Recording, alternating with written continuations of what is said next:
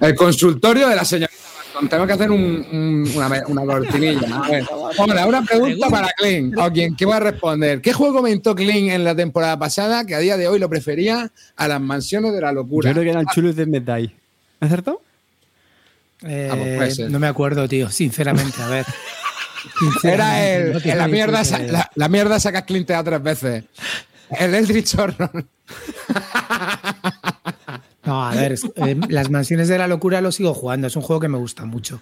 Si te refieres a juegos con, con aplicación, eh, creo que me gusta más los viajes por la Tierra Media que las mansiones de la locura.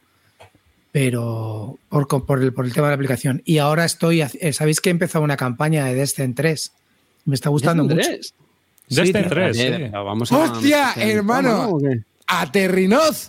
¿En serio? Y pintando, y pintando, y pintando. No, tío, me, ha, parecido. Llevo dos solamente dos, partidas. La primera la palmamos miserablemente porque pusimos nivel heroico, porque decíamos, esto, esto debe ser muy fácil. Nivel heroico, venga, pues a tomar por culo. La primera partida perdida. Y la segunda ya la ganamos ya en nivel normal. Y la verdad que me está gustando, tío. Me lo estoy pasando bien jugando.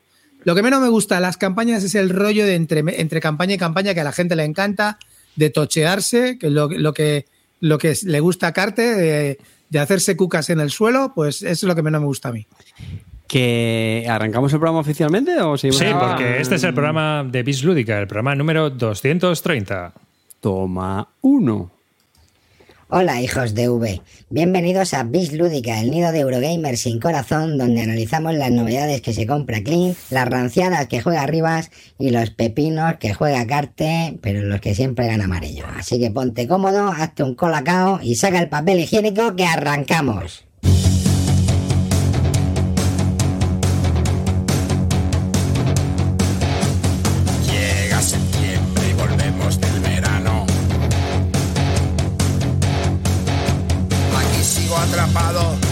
Este hiperplano. Vuelve Kim Barton, un año más abuelo, con el doble de cajas tiradas por el suelo.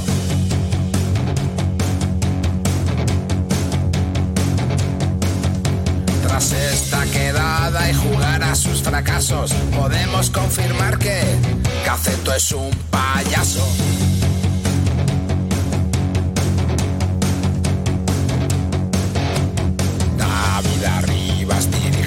Isla Tirando de navajas y a veces de alicates. Ahorrando pasta como si fuera un fuguer. Aquí llega Cartesius, él es nuestro de-hugger.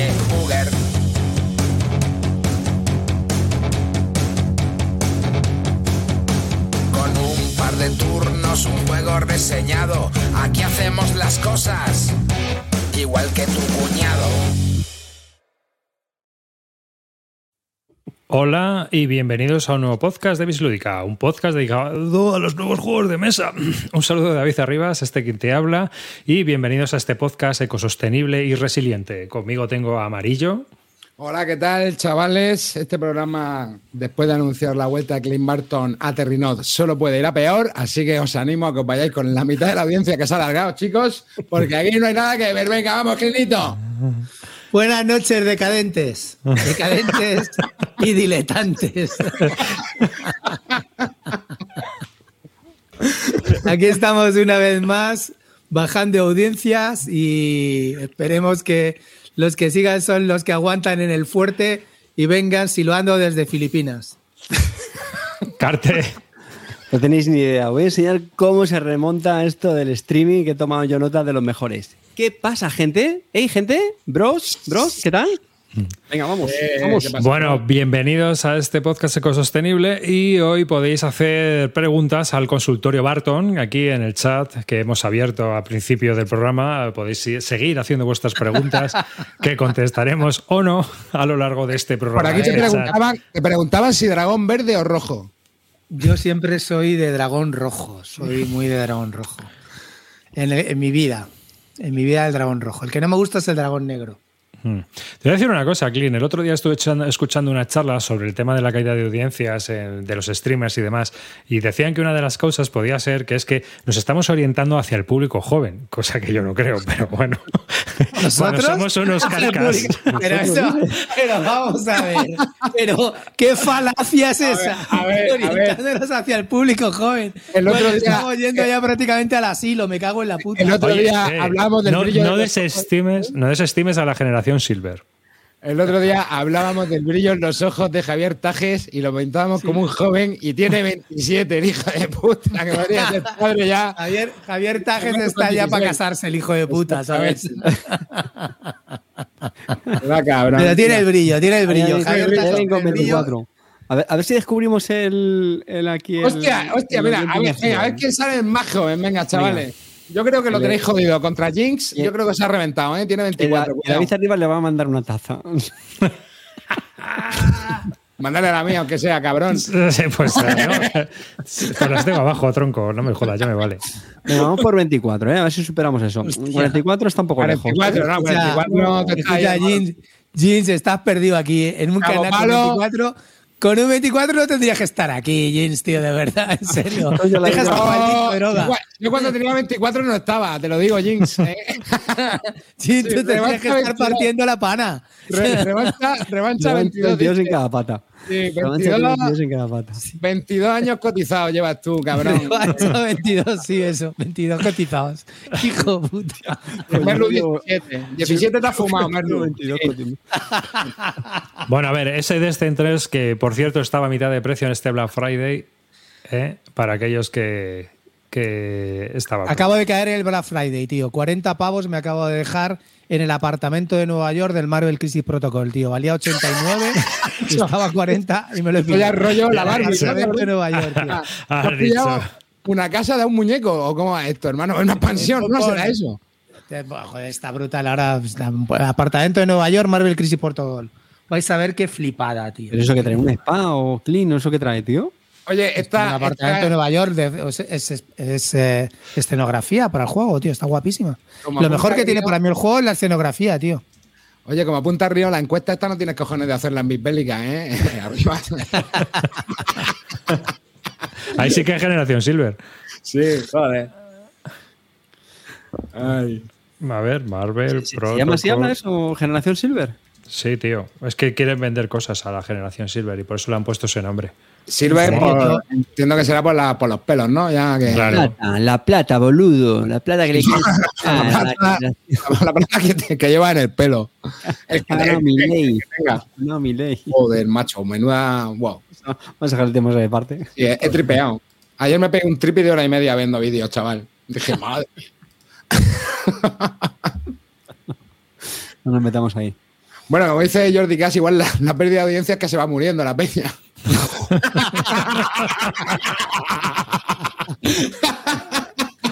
Vamos amochando. El otro día Río casi, Río casi, se queda, ¿eh? De una gastroenteritis. Ojo. Una pregunta. ¿Cuántos metros cuadrados gasta el, el rascacielos de tu suelo? ¿De qué suelo? De, tu sala, de, tu sala, de juegos. Ha hecho ya la parcelica para, para, para, el, dormitorio de Spider-Man. Eh, espera, voy a enseñar escenografía del Marvel Crisis. ¿Qué he pintado, tío? ¿Vais a Hombre. Joder, si es que luego que si la peña se va a ver el programa, si claro, es que esto se, ha convertido en, en, en, el curso de potenciamiento de Clint Barton para que le digan que sus miniaturas están aceptables, tío. O sea, estar entero en un puto programa de juegos, tío, ya no es es que lo que nos más. Mira, como cuando viene el cole, mira lo que he hecho, papi. Aquí lo tienes, mira. Daily Bubble. Oye, pues está guapo, ¿eh, Clint? Espera, espera, espera, no lo muevas tanto, no lo muevas tanto. No, no lo muevas, no lo muevas. Ah, Uy, madre mía, tío. Qué chulo. El de Venden, nivelete, nivelete. Venden bueno. es, está pintado, es un, una especie de contenedor, no sé, kiosco. ¿Eso qué es? Es, como un kiosco, sí. Es un kiosco, ¿no? Es, una casa, una, es una caja de zapatos. Una casa en ruinas. ¿no? Pues, pero, pero, venden. ¿Cuánto venden ocupa Rubik, ¿no? todo el juego, tío? No, tío, ocupa muy poco. Mira, coches tipo, tipo comida. ¿Pero qué te has comprado, tío? ¿Te has comprado todo, cabrón? Es que la escenografía es brutal, se lo he dicho mil veces, tío. Mira la escenografía que tiene, tío. Con el, con el... el, camión de basura que todos queríamos de pequeños. Sí, tío, pero, guapo, pero, que, pero que te has comprado una caja de Playmobil, hijo puta. ¿Esto qué es? He comprado el Belén, el, el Belén de Nueva comprado el Belén de los Game Boy, cabrón. Mira, la, casa de, la casa de, la casa de, de Kimping, de Fisk, coño, mira. ¿Qué me dices, tronco, tío? Está Eso se compra en el drink, dicen aquí. Eh, ¿Has visto el apartamento de Nueva York? Flipas, ¿no? ¿O qué? ¿Cómo lo ves? A ver, pero Sí, ¿dónde sí. lo hemos visto? el apartamento no lo hemos visto, cabrón. No, No, porque me lo he comprado hoy. Mira, mira, esto es un ah, contenedor de basura. Ah, vale. Joder, madre del señor. Ese es amarillo, tío. el contenedor amarillo. ¿Qué espacio necesitas para jugar con todo eso? Con esa. Bueno, vamos. Pues eso no lo estaba preguntando, no tío, porque- toda, pero, hostia. Ha perdido la cabeza, Clint, que tú de no- Warhammer, ¿no? no la gente que está escuchando esto lo estáis perdiendo, pero realmente es, eh, va a montar un buen Belén este Navidad. Bueno, sí, le, dieron los, le los Reyes Magos ayer a Clint y no Luego, voy a enseñar, tío, la escenografía montada. Vais a flipar. O sea, la escenografía del Marvel Crisis Protocol es acojonante, es buenísima, tío. No mola y además la estoy haciendo tipo cómic. Sí, sí. Me, me encanta. No, tío. no, Sí, de claro, es madre. lo suyo. Es lo suyo. Con semitonos. Estás haciendo en plan cómic ahí, dibujo- dibujando Oye, puntitos. eh, ¿cuántas partidas lleva últimamente al Canción de Fuego y Hielo? Ese juego que lo vendiste como una puta maravilla. lo sigo teniendo, me encanta, coño. Hay que, sa- hay que sacar el eh, amarillo, hay que sacar el meme ese de- del niño en la piscina, ¿no? La madre sujetándole. ¿no? Eso ya te digo, hermano. Y el, can- el canción de Hielo y Fuego ahí en el. Canción de Hielo y Fuego fondo una calavera ahí en el, en el trono. Bueno, entonces, o sea, bueno, pero tío, en serio, arribas, tío, ¿tú nunca has jugado al, al, al Crisis Protocol? No, no. Y mira que a mí me. Bueno, yo juego mucha miniatura, pero no, no he jugado a eso. Pero bueno, es que esas cosas modernas ya me las he perdido. La verdad. La gente dice, pero vamos a ver que se ha comprado los Playmobil. Y no sé, hijos de puta, poneros a mirar un poco sobre, sobre juegos de escaramuzas de una puta vez, coño. ¿Cómo acaba un tío que le gusta la cerda comprando un camión de basura? No, y pintándolo, y pintándolo. Es que faltaba ver, el coche tío. de bomberos, la clínica, o sea que todo el ver, set de fuera de Playmobil. coña. Cuando el Fuera de CO2 es un juego que no le gusta. o sea, Sí. Que fuera de coña, creo que eh, cuando me pongo a pintar, tío, aparte que me relaja bastante, es me me- pongo audiolibros. Me- me- no, me pongo audiolibros, tío. Y, es- y este año me habré escuchado como 20 audiolibros, más que en mi vida. He leído, ¿Cuál o es? sea, más que en mi vida. ¿Cuál es el mejor audiolibro que te has escuchado? En esta, recomiéndanos Pues alguno. me, me- me he escuchado toda la trilogía de Santiago Posteguillo sobre, sobre los asesinos de. Bueno, sobre, sobre Trajano. Me ha parecido buenísima. Me he visto también la de Después del diluvio de Dolores Redondo, que también me gustó, tío, sobre un asesino irlandés que viaja al, país al País Vasco, tío, muy, muy chula. Y no sé, es que está, es- me vi el, proble- el, el problema este de los tres cuerpos, de, no me gustó mucho, yo qué sé, es que he, he- he compaginado un poco de todo, pero me escucho, me escucho un montón, me he escuchado el de Revolución de Pérez Reverte sobre la Revolución Mexicana y me gustó bastante también. Ese te iba a gustar, amarillo, sobre Paz. Ahí, Eh, ahí ves el. Porfirio. Porfirio, Sí, ¿no? Porfirio. Ese, tío. ese periodo, Sí, ¿no? Eh, sí, ¿no? Sí, sí, Bueno, el periodo, eh, sí, bueno, de la Revolución de, de Pancho Zapata, Villa, ¿no? Madero. Todo Y. Pancho Villa, sí. Muy chulo, tío. Bueno. La verdad que en general, o sea, mm, parece una chorrada, pero como la- eh, cuando estás pintando, no la mente, o sea, no estás en otra cosa, pues te puedes poner a escuchar libros. Y ya te digo que me he escuchado como 20 audiolibros este año, que jamás me hubiera leído hace años que no. Antes me leía más de 40 libros al año, pero ahora nunca me hubiera leído ni 20 libros este año. O sea que No, como si ya, hubiera sí. leído 20 libros. Sí. ¿Qué, qué- qué plataforma usabas? Eh, sí que la mencionaste en algún Aud-. Audible, Audible. Audible.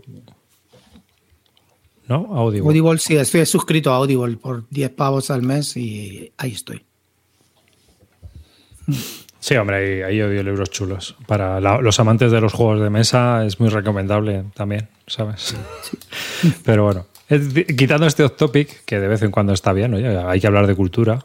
Para No, a, la gente, le- a la cambiar- gente le gusta y sobre todo para que Clean no parezca que es un, un bastorro de Albacete, que el tío Claro, tiene ahí su culturilla general. No, pero el tío lee ¿eh? y se curte. ¿No? Este sí que tiene el brillo, sí. que tiene el, brillo en los ojos de un niño, ¿eh? Fíjate, nos ha enseñado el camión de la base de Te quería bomberos. preguntar, te quería, te quería preguntar sobre el Destin 3, eh, ¿qué diferencias hay sobre los otros? Que, o sea, ¿qué, qué- en qué ganas con la aplicación? Al- A ver, es, es- primero que es un juego, eh, solamente llevo dos partidas, no te puedo hablar mucho porque estoy empezando la campaña y lo que estoy viendo me gusta mucho. Eh, es un juego que si no te gustan las aplicaciones, no te, no te dediques a él, porque es un juego donde la aplicación es una parte fundamental del juego y de hecho sin ella no se puede jugar. Eh, y luego, eh, pues a mí el juego, primero, tiene todo 3D, tío. El 3D te hace mucho, te hace que te impliques mucho más en el juego. Luego, la, aplicación está muy currada, te, te, calcula ya automáticamente los daños, te calcula eh, ella, mm, vas interactuando con cada cosa. Y la verdad que las diferentes misiones son bastante eh, diversas entre ellas, como para, como no para sentirte como, por ejemplo, en el Gloomhaven, que es entra y mata a todos. Aquí no, aquí tienes que ir como salvando cosas, haciendo tal. Luego puedes ir elegir diferentes caminos. No sé, a mí por ahora lo que estoy viendo me está gustando. Y luego también tiene un aspecto de grindeo entre misión y misión, que cuando te vas cargando malos te van dando como metales para que luego vayas haciendo tus propias armas. A mí eso me está gustando mucho. Y luego la forma del juego que tiene el juego es muy fácil, pero, pero está, está muy entretenido, tío, porque le vas añadiendo fatiga a las cartas que te permiten luego darle la vuelta y vas empleando como la, como tu personaje tiene como dos caras y depende de la fatiga, cuando lo, eh, haces una acción para gastar la fatiga y le das la vuelta a la, a la, carta y tienes otro poder, y lo mismo con las armas, que luego las puedes ir mejorando. No sé, a mí por ahora son cosas que me, está, que me están gustando. La persona que, con la que está jugando conmigo la campaña también está encantado. Y luego las minis me encantan, las he pintado, tío, y es que me están quedando espectaculares, te lo digo de verdad. Luego os enseñaré cuando las tenga, cuando eh, me, llevo ya más de la mitad, cuando las tenga todas terminadas, os hago una foto. Mira, Mira qué espectáculo jugar. Qué guapo el puto dragón, ¿no, bro? No tienes que pintar nada, tío. Es que solamente las minis, todo lo demás, la escenografía viene hecha. Y es que te ayuda mucho, tío. No sé. Y una pregunta, Clint. es un juego que. ¿Es complicado de montar en la, escenografía? Que va, que va. Absoluto, y, nada, Y lo que te iba a decir, y esto lo puedes guardar montado, tienes que montar y desmontar. Sí, sí, no, lo guardas montado. La caja tiene, tiene como dos partes en realidad. La gente se queja mucho del cajote, pero cuando te compras ese tipo de juego, generalmente te viene una caja más la expansión, ¿no? O lo que sea. Pues esto viene como todo en uno. En la parte de abajo metes toda la escenografía y en la parte de arriba metes las miniaturas y todos los, y todos los tableritos. Y la verdad que, la verdad que a mí el juego me. Mira, mira qué pasa de minis, tío. Son alucinantes. Sí, la verdad Yo creo que de las, de las mejores minis que he visto, tío, últimamente son estas, ¿eh? Son, mira, los héroes, cuando luego los, os, enseñaré fotos de los héroes que tengo pintados, vais a flipar, tío, es que es una pasada de verdad, ¿eh? en detalle, ¿no? Va a ser de plástico, ¿no? Sí. Además, tío, estaba de oferta Jugamos una a 85, juego que valía 150, ¿vale? Y es, yo qué sé, no sé, si te gusta, si te gusta el mazmorreo, pero tiene que gustar la aplicación, esta es una opción. Eso te iba a decir, que, que si tienes alergia a las aplicaciones, chungo, ¿no? Sí, no, no. O sea, vamos a ver. La gente que no le gusta las aplicaciones, mira, mira, mira, mira ahí los, héroes pintados, tío. Es que son una pasada. Estamos viendo unas miniaturas. Bueno, pero claro, lo que pone en la BGG es Peña que pinta muy bien, ¿no?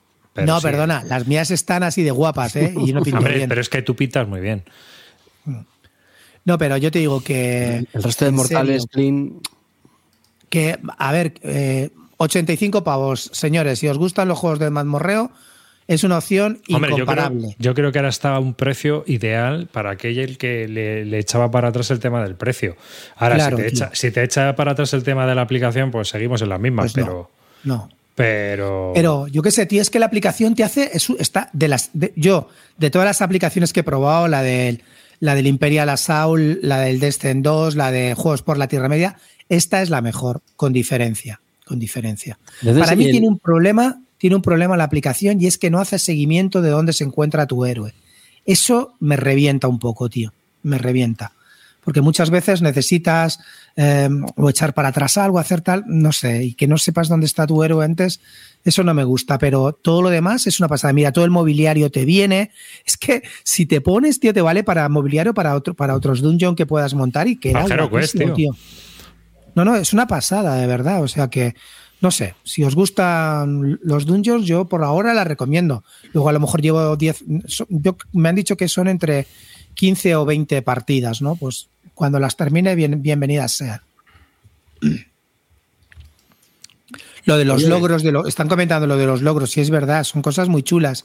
Te ponen como unas misiones que tienes que cumplir al, de la, al empezar la, la, partida, te dicen, bueno, pues sé tú el primero que ataca siempre o tal, no sé qué logros que te van metiendo. O sea, es que, es que está muy currada, tío. O sea, como Dungeon está muy chulo.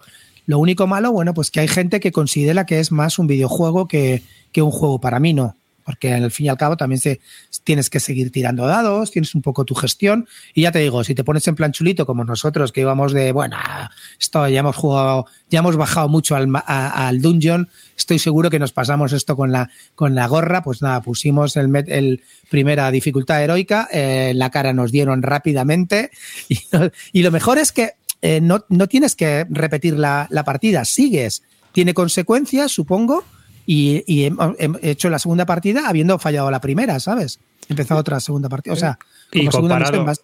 y comparado con todos los juegos de campaña que te zumpaste el año pasado, Ah, que no. Este es el mejor, claro. El mejor, con diferencia. ¿Nos harías un ranking de tus campañas jugadas, Clint? Luego, luego, al final de año hago el ranking, top 10 de campañas. top 10 dice, cabrón. Oye, ¿y qué, tal el setup? ¿Qué? No, el setup no, no tiene que ser. Setup nada. Digo, nada, no porque te lo va montando la máquina. mazos de cartas. ¿no? no, no, no, no, no, nada, nada, nada. Te lo va, eso te lo va haciendo la, la, la propia aplicación. No, pero, pero no usas nada, no usas, no usas tokens así fichas para marcar nada, ¿no? Sí, sí, pues, bueno, pero eso te pone la aplicación, pon un token aquí, pon un tal, no sé qué. Conforme se va desarrollando la pantalla, tú las, la vas haciendo y vas poniendo los tokens que te va diciendo la aplicación. O sea que el setup inicial es cero. Pregunta Expósito que qué campaña de todas estas es mejor para dejarla a medias. La mejor para dejarla a medias es la que me quedé en las cunetas de Avalon, sigo enterrado en las cunetas de Avalon. Que fíjate, estoy pensando en desenterrarme Avalon y volvérmela a jugar, tío. Tengo. Ese juego me encantó, tío. O sea, tengo ganas de, de pegarme un Avalon, tío. ¿Sabes? Un Tainted Grail. Tengo ganas. Eso te iba a preguntar, el Tainted Grail, ¿dónde se ha quedado? Porque no, al final se habló mucho de él en el, su momento, ¿no? Pero que. No. A mí, no a mí Tainted Grail. Sí, eh, sí, te parece la leche, pero. A, a bueno, ver, también, no, pero quiero comentarte ver, una cosa. Estoy cansado de la gente que te pide, que te pide novedades, ¿vale? Pues Tainted Grail fue una novedad. Tenía mecánicas nuevas, tenía cosas chulas nuevas, tenía una historia como nunca se ha escrito, porque la mejor historia por ahora de campañas que se ha escrito es Tainted Grail. Entonces, toda esa gente que pedía novedades, ¿por qué no lo jugabais, cabrones? Entonces, si no lo jugabais, dejar de pedir novedad, no tiene nada nuevo poneros a jugar al Tainted Grey y al Seven Continent y dejar de pedir cosas nuevas. Te, te porque cuando yo... las ponen no jugáis. A, claro. a, lo mejor hay gente diferente, ¿eh? La que pide novedades y la que juega. No, no. Sí, pero te iba a preguntar yo, porque tú no crees que de todas las maneras estos juegos que son de campaña, o sea, hay gente que coge y dice, ah, pues el, set, el Seven Continent, pues me hago las ocho maldiciones de pum, de carrillo, pa, pa, pa, pa, pa. Pero no es mejor, yo creo, jugar, dejarlo reposar, volverlo a coger con tiempo ¿Tú no, cómo lo ver, ves? Tainted Grail no. Tainted Grail no se puede. El, el, Seventh Continent sí que se puede porque en realidad no es una campaña. Tú, juegas una maldición, la terminas y se acabó. Eh, y entonces sí que te permite eso. Pero en, en realidad en, en, en, Tainted Grail no, porque está toda la historia interconectada, tienes que acordarte de muchas cosas y yo creo que no. Por supuesto que no puedes dejarla a medias. Yo creo que se tiene que hacer el tirón. Pues fíjate, Tainted Grail ha tenido subidones cada vez que se ha publicado algo del juego o en algún idioma, porque por ejemplo hay meses que tiene de repente 1500 partidas, 2000 partidas, 1000 partidas, pero luego ahora está bajando a las 300, 400 partidas mensuales. Pero la gente lo sigue jugando. Mira, yo te digo una cosa. Sí, no, no, que es una, es una curiosidad que yo estoy diciendo. Es decir, en, que el juego en se el está jugando. Grail, en el Tainted Grail la gente, y ahora han hecho una nueva versión, la que van a sacar ahora, la, después de, han hecho una nueva campaña y van a hacer un nuevo reboot quitando un poco del grindeo, porque tenía que el problema del, del, farmeo, ¿no? De tenías que conseguir muchos recursos para iluminar los, los tótem y todo esto, ¿no? Pero yo es que, tío, en eso estoy, soy de la escuela Calvo Expósito. Creo que el juego está hecho así, igual que en el Seventh Continent, sí. está hecho para que sobrevivas. Creo o sea, tú tienes que hacer sí, el grindeo porque es así, tío. A mí esto de voy a hacerlo fácil, no voy a quitarle dos recursos para iluminarlo o no o no ilumino, una vez que lo ilumino ya no lo ya no se desilumina, pues no, tío, no. O sea, la experiencia hay que jugarla como está pensada, tío. Y si no te gusta sufrir, pues te pones a jugar al Catán. ¿Qué quieres Pero, que digas? a ver, ¿tú no crees que la versión de Telameto 315 también pues, puede hacer que hay gente que pueda jugar un poco más. Telameto 315 es muy, muy, es muy, muy amigo de, de Expósito y habrá hablado con él. Porque, bueno, de, tampoco está mal, ¿no? Que alguien adapte el juego a su forma de jugar Yo lo veo bien, o sea, yo creo que. porque al final son juegos que juegas en solitario. Si a ti te agrada más jugarlo quitando parte del grindeo o del farmeo este, pues fuera. Eh, eh, están preguntando grindear, que es como tochearse, ¿no? Farmear al principio. No, no, es que farmear es que tienes que coger recursos para darle. En realidad, mira, el juego consiste en una especie de totems que para poder avanzar y que te iluminen eh, otras losetas, tienes que eh, poderlos activar. Y para poderlos activar, tienes que pagar una serie de recursos en función del número de jugadores, que es elevado, ¿vale? Y el problema que tiene es que una vez que lo iluminas, tienes como una serie de turnos, como 8 o 9 turnos, hasta que se vuelven a apagar, ¿vale? Se apagan, pues no puedes ir más allá de esas losetas y tienes que volverlos a encender. Con lo cual tienes que estar dando un poco vueltas consiguiendo recursos. Eh, ¿Qué problema tiene? Pues eso, que la gente no le gusta sufrir, que la gente quiere avanzar, avanzar, avanzar, pues eso. Eh, la dificultad que había en los años 80 y 90 en los videojuegos, comparada con la que hay ahora, pues lo mismo. A ver, eh, ¿le estás enseñando a farmear a un granjero, a un agricultor? ¿Eh, chavales? ¿Y, a ti no te parece? A ti no que farmea, un tío que farmea 500 millones por hora, hermano. Que hay una corriente, una corriente muy grande de los juegos modernos, bueno, las novedades, de cumplir los caprichos de los jugadores, ¿no? Como tú estás diciendo, van a cambiar el juego para que se pueda, no haya tanto farmeo. Sí. Bueno, al, final son los que los que pagan, ¿no? Por, los juegos. llámame loco. pero al final son juegos que luego pasan sin pena ni gloria. Es decir, se venden. A ver, esto es como todo. ¿Tú quieres vender o quieres prestigio? ¿No? Pues que sea prestigio. O sea, yo, yo creo que al final los, juegos de, de Awoken tienen tienen ese pequeño problema, ¿vale? pasa igual con Etherfields. Etherfields es un juego en el que en realidad la experiencia bonita está en los sueños, pero entre sueño y sueño tienes que hacer una serie de etapas que se llaman duermevelas que eran muy repetitivas, ¿vale? Era, siempre te enfrentabas con el que pasaba el mocho, con no sé qué, tal. Siempre al final eh, em, era, era un poco repetitivo, ¿no? Y eso a la gente le cansaba. Y eso, la verdad, que es un problema de Awoken porque donde de verdad el juego estaba chulo es en el sueño. Entonces, ¿qué hace la gente? Pues me salto el dormebola, el dormevelas. Es que yo creo que no está pensado el juego desde el principio, para eso se lo han puesto es por algo. Entonces tendrás que chuparte, lo que quieres que te diga, tío, ya está, ¿sabes?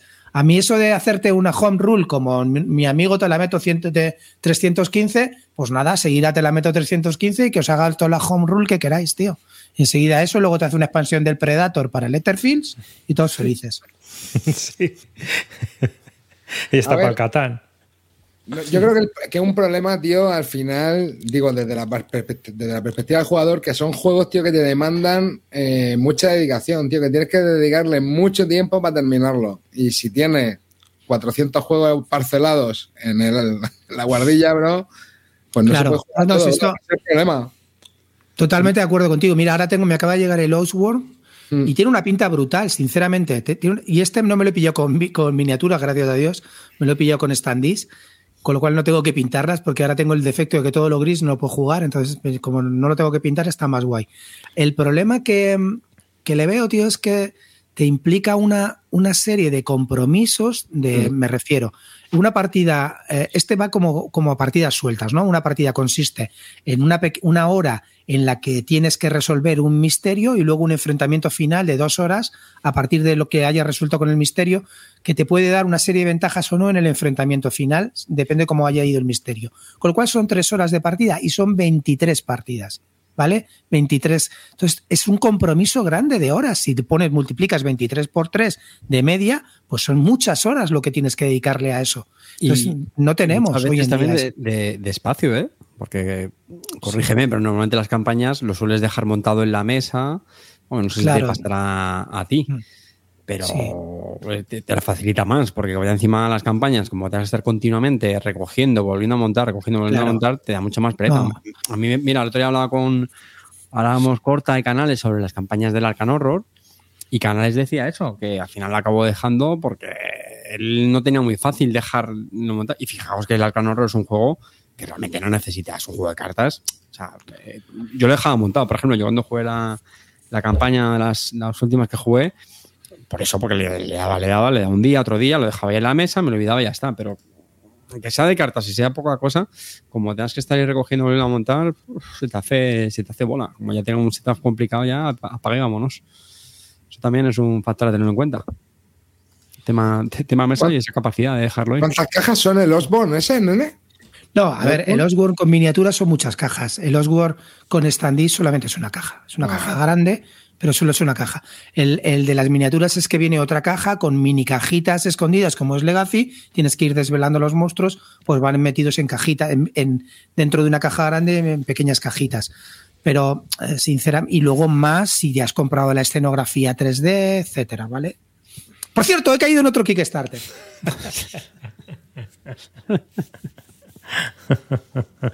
¿Hay confesión? ¿Lo cuento o no? ¿Hay confesión? Espera, vamos a poner. no, no, no, no hay confesión. No, no, no, confesiones. No, ¿Confesiones? Yo, yo, yo, tengo, yo tengo una chiquitita luego, luego, luego la ponemos, pero luego, luego, luego. Pues sí, con la tía, porque esto no. No, he caído. Eh, ¿Os acordáis que me había metido en el Core Space? Eh, que es un juego que también viene con escenografía tipo Descent 3, eh, con escenografía de cartón. Era una empresa que se llamaba Battle System. Battle System. sí, que se dedicaba a la escenografía de, tipo de papel, ¿vale? De cartón. Eh, ya montada y pintada y tal, ¿no? Y ellos em, idearon una serie de juegos y empezaron con, con este Core Space que se llamaba, y luego sacaron. Este Core Space era como un juego de, de escaramuzas con la con la escenografía que pintaba, que, que ah, sí, lo hablaste tú, que hay, un... Vale, y luego sacaron, un, sacaron una expansión para con, con, más, más enfocada al solitario que se llama Core Space Firstborn, que era, eh, este estaba más ambientado en una época, o sea, en tema espacial, así como, como unas estaciones espaciales y tal, y el Firstborn era como una raza alienígena decadente que tú ibas y la visitabas y en realidad tú lo que llevas es una tripulación de mercaderes que no son ni buenos tirando y tienes que hacer comisiones y lo único que puedes hacer es escapar porque como te venga un first bond te va a calentar la carita y te va a dejar contento. ¿Sabes? Entonces eh, era, estaba bastante bien. Pues esto, esta misma compañía hace un mes o por ahí sacaron esta, este mismo sistema de juego pero en, la época medieval y se llama Maladum. Y tiene Maladum. El, Maladum, sí y tienen el mismo sistema que el Core Space, Firstborn, pero eh, también ambientado al solitario, pero en, época medieval. Y han sacado ese juego con, también con escenografía de dungeon y todo eso, y luego aparte una caja con escenografía eh, para añadirla, que no va con el juego, pero que es para otro tipo de juegos medievales que juegas o lo que sea, ¿no? Y yo me he pillado solamente lo jugable, ¿vale? Y la verdad que tiene el Maladun este. Mira qué pinta tiene. Mira, está brutal. Viene ya todo montado con las tío, si esto, es un Belén. sí, sí, sí. Mira, mira, mira qué pinta tiene. Está brutal. Sí, sí. Mira, y tiene como dos. mil lleva. Acho, qué guapo, ¿no, Brown? Y está, eh, yo me he metido en el late play, aún te puedes meter en el, en el, en el, en el play final. 910.000 este, libras, ¿eh? Que recaudó. Vale, no, vale. A mí me ha costado 199 más el, más el IVA por 130, 140 pavos. Solamente me he pillado el base, ¿vale? Porque con el base tienes más que de sobra. Y además se puede jugar, funciona muy bien en solitario, ¿vale? Ah, espera, hay, hay cinco es un juego con un sistema, Es un juego con un sistema guapísimo guapísimo. Funciona más que bien en solitario. No tienes que pintar nada porque las, bueno, las minis, eso sí, pero en la escenografía ya te viene pintada, te viene también con un. Todo eso te viene en el juego base. Todo eso que estás viendo te viene es una especie de mazmorra, ¿no? Y ya con, un pozo. Con, todas las paredes, con, todo, con todos los objetos de escenografía y, y, las minis. Y la verdad, y tiene como 10 campañas que hacen, que son, que hacen una, una campaña grande, pero que son misiones individuales y vas, vas mejorando tus personajes, vas haciéndole tal. Está guapísimo el juego. Es un sistema que a mí me encanta, lo he jugado alguna vez, tengo que darle más y caí porque la ambientación medieval me tira más que, no sé por qué, que la espacial del Firstborn y he caído, tío, con todo. Joder, pues tiene buena pinta, ¿eh? Sí, ya te digo. Que no te vas la vida clean no, no. ¿Cuántos metros cuadrados por mesa? No. Este es un tapete de 60 por 60. No, 90 por 90. Y ah, no entra nada más. Está todo reducido al tapete. Todas las misiones se juegan al tapete. Lo único que tienes que cambiar son las paredes de, formas o, los, o la escenografía. Todo eh, no aumenta el tapete, ¿vale? Es siempre se juega en 90 por 90. O sea que, claro, que esta no es la única configuración que puede hacer con los muros. Claro, claro, los muros son intercambiables, los vas uniendo y desuniendo y haciendo diferentes tipos de combinaciones. Puedes hacer eso, puedes hacer la entrada a una catedral, tiene un montón de cosas. Está muy chulo, tío. Está muy, muy bien pensado, la verdad. Sí, sí, he visto la foto esa que es así como en tres dimensiones, brother, tío. Eso es un pepino, ¿no? De pinta. Y el juego, el sistema de juego está muy bien. Es, es un juego además que tiene NPCs, ¿vale? Y esos NPCs actúan y tienen independencia propia y cada uno tiene su propio cometido y, está muy chulo, tío. Muy, muy chulo. Los puedes convencer para que se unan a, a tu tripulación. Bueno, esto te hablo de Core Space Firstborn, que está muy implementado en esto. O sea, que tiene cosas muy, muy interesantes. En uno, por ejemplo, el Core Space Fairborn había, había, bueno, en el Core Space normal había una policía intergaláctica que, le iba pegando a todo el mundo, había unos ladrones, tal, no sé qué, también interactuabas con ellos, o sea, y que ellos tenían su propio movimiento, su fase de movimiento y iban a su chano chano. Estaba bastante bien. Bueno, estaba curioso. Pero vamos, ¿cuántos juegos tienes ya de estos, tío? Es que tienes una colección brutal, ¿no? La vida, bueno, tío, estoy empezando a verlas. Sí, la verdad que sí. Bueno, yo qué sé, a ver, quiero decirte, son etapas. Ahora estoy en esta etapa, chavales. Perdonadme, Eurogamers. Perdonadme, volveré, volveré al Reddit. A ver, eh, jugando. Eurogamers, decirme cuál es el último que lo está petando que dure más de dos semanas. ¿No? Yo, yo tengo. Yo probé el otro día el White Castle. Tiene uno. ¿Qué tal? ¿Te gustó? Cuéntalo, cuéntalo, Carte. No, venga, ¿lo reseño ya o qué? Venga, va. Venga. Hegemony. Uf. hombre, hombre, Carte, la gente está esperando tu nueva opinión. ¿Tenemos, tenemos un Bonnie, un Bonnie Kingdom de nuevo? ¿Y qué? Claro que sí. Bueno, Hegemony, que si recordan. Espera, vamos, a, vamos, vamos a alargarlo un poco. Vamos a alargarlo un poco porque esto hay que esperar a ver si. Venga, pues escucha, venga, cambio, venga, cambio. O Os hablo de un Kickstarter, yo también. No, no, no, no, no, no, que me ah. parece bien, me parece bien, pero que vamos a. Hay que hacer bien. Hay que hacer suscripciones, venga, chicos. Esto... 10 suscripciones y os contamos lo de Carte. ¿Ese momento, ¿Ese momento de suscripciones? A ver, esto es lo que hemos aprendido en el curso de marketing este. Eh. La, decadencia está pasando cerca de nosotros, pero nos roza solamente, chavales. A ver, el, Hegemony es un juego de 2 a 4 jugadores que ha sido publicado en español por Maldito, ¿no? Es maldito que lo han publicado. No, no, no. Esto no, es de Bumblebee. Esto no es Bumblebee. sí, Bumblebee. Sí, sí, sí. sí, ah, es de Bumblebee. Pues lo siento, Bumblebee. Menos mal que se van a redimir sacando el Plot Tower. ah, estos son los que hacen también sí, claro. Ah, pues nada, lo siento, chicos, de verdad, no era mi intención. Que, bueno, pues Hegemony. Lleva tu clase social a la victoria. Entonces, es un juego de 90 a 180 minutos, según la ficha de la BGG, que yo creo que se alarga un poquito más. 90 fue la explicación, ¿no, Carte? Según corta, que vamos, que yo me corto la, pierna, vamos, si hay una explicación de 90 minutos. A ver, tío, no me hagas spoiler, por favor. Eh, espérate, coño. porque no es que estar ahí mal metiendo. Eh, está ahí, le sentó mal desde el principio y lo tiene atravesado. Pero ahora vamos a ver qué es lo que dice Carte de esta segunda partida con las reglas finales, el juego publicado ya finalmente. Adelante, Carte. Bueno, lo más importante, lo hemos jugado con, copia física, chicos, que luego los que jugamos en el Club del Ahorro se nos indignan. ¿Y la partida entera? Copia física, partida entera. Los cinco turnazos que dura eso, ¿eh? Ojo. Y a cuatro jugadores, evidentemente. Bueno, repaso muy, muy, muy, muy rápido de Hegemony, pues si hay algún despistado, como suele decir. Cada, es un juego muy asimétrico, cada uno llamamos una. Bueno, una, una clase, podemos decir. Eh, estaba el, gobierno, está la, clase capitalista o grandes empresas, la clase media o, autónomos, como decíamos nosotros, y yo llevé la clase trabajadora, que la verdad es que me lo, pasé muy bien. Eh, a ver, la explicación la verdad que fue muy larga. Eh, hicimos un. Porque la verdad es que me, acordaba muy poco. Luego ya viéndolo sí que recordé bastante. En nuestro caso fue hora y media, pero es verdad que tenemos a gente como corta que suele, trolear bastante las explicaciones. Yo creo que una hora se queda. Ahora, menos de una hora de la explicación, me vais a perdonar, pero lo veo muy complicado. ¿eh?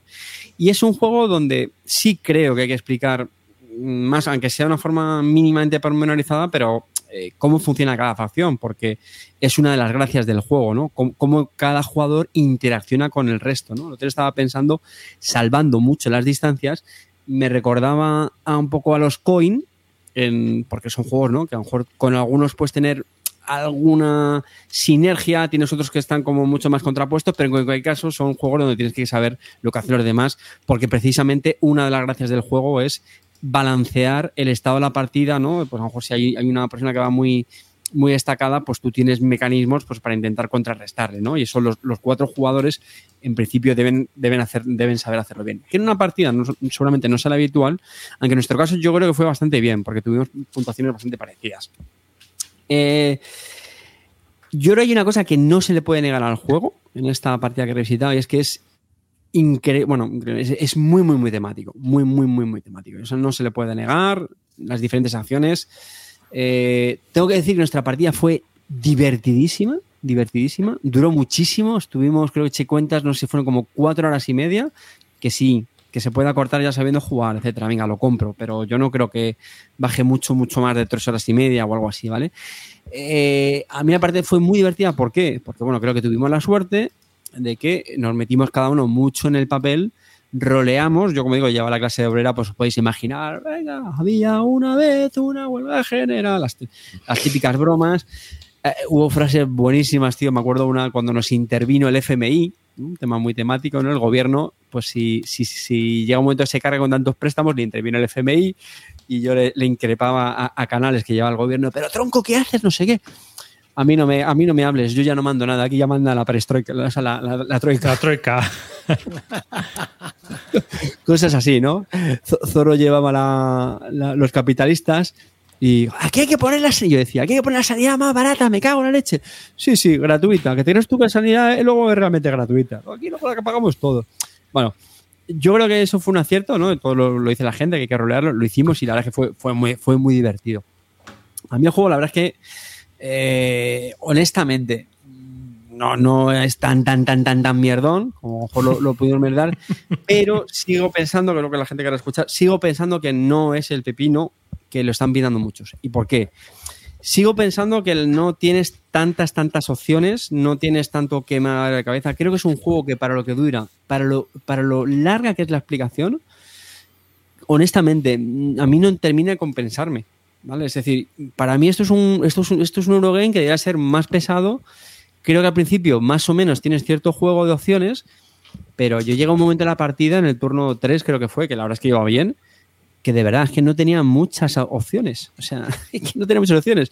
Tenía mis trabajadores ya colocaditos. Eh, sí, las leyes siempre tienes para poder votarlas, para llevarlas más a, tu terreno. Pero llegaba un punto de verdad que tampoco tenía mucho más. Luego las cartas que tienes, que es lo que le da cierta variabilidad, juego, etcétera, pues hombre, eh, también me parecen muy evidentes muchas veces, que sí, que a veces que tiendes a jugarlas antes, después, sí, claro, pero, pero tampoco te vuelan la cabeza las cartas.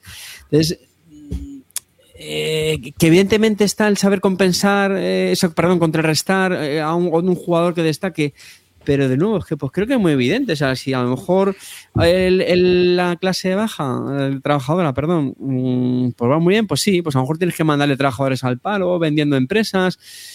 El, gobierno yo creo lo mismo, tiene que intentar contentar a todos, ceñirse a la agenda del turno no sé, honestamente, yo sí creo que cada facción la tiene muy, muy encargada lo, lo que tiene que hacer. Y a mí al final se me desinfló, se me siguió desinflando. O sea, creo que al principio bien, muy bien el turno 3 ya un poco y el cuarto y el quinto, honestamente, estaba un poco ya que acabe esto porque ya tampoco le di. Y eso, y eso, Carte, que es la primera partida y que los chistes de la Troika eran nuevos. Imagínate la segunda, que ya no los puedes hacer, o sea, es lo que te digo. Bueno, es que tampoco es un juego para jugar otra semana. Bueno, evidentemente, esto es la expectativa que tenga cada uno. Para mí sí es un tipo de juego que por su categoría sí creo que debería haber mucha más, más mesa. O sea, porque yo, bueno, pues ese será mi error, pero yo lo meto en esa categoría de juegos pues, de euros como mínimo de peso medio. Pues sí, pues, pues yo me quiero, yo me hincha a jugar al Billón de Sun, al Ark Nova, por no tirar siempre de los clásicos, hablar de los grandes pelotazos de los últimos años. Son juegos, tío, que es que le pueden meter 10, 20 partidas tranquilamente. Yo este juego, digan lo que digan, mm, no, no, no creo que aguante mucho, mucho, muchas las partidas. Eh, a ver, no, eh, ¿no crees me encanta. Pues enhorabuena, pero. Vale. ¿No crees que, por ejemplo, para mí tiene un problema que compite en un nicho donde hay juegos mucho mejores y que te apetece más sacarlos a mesa? Me explico. Eh, ¿Qué te juegas antes? ¿Un Clash of Cultures o esto? Hostia, Clash of Cultures, pero no sé cómo decirte. Pero infinitamente. Aunque tenga ¿Qué te juegas antes? ¿Qué te juegas antes? ¿Un Eclipse o esto? No, no, cualquier cosa menos. no, o sea, me, estoy refiriendo. Tú te pones a, poner opciones así de de cuatro tíos que se juegue bien a cuatro y tal, y, ves otras opciones y dices, tío, pues es que antes me juego, me juego otros juegos que, esto, ¿no? Pero es que, de, verdad, o sea, ¿cuál es el árbol de decisión de esto, tío? O sea, yo lo que quiero es que la gente me explique cuál es el árbol de decisión y me dirán, bueno, pues al final gana uno que es el que le habrá hecho mejor. Pues, pues sí, claro, porque tiene que ganar alguien, efectivamente. Y, y luego es que, que también, de hecho, me, suelen gustar los, juegos que se equilibran entre ellos. Eh, muchos de ese estilo me, me gustan.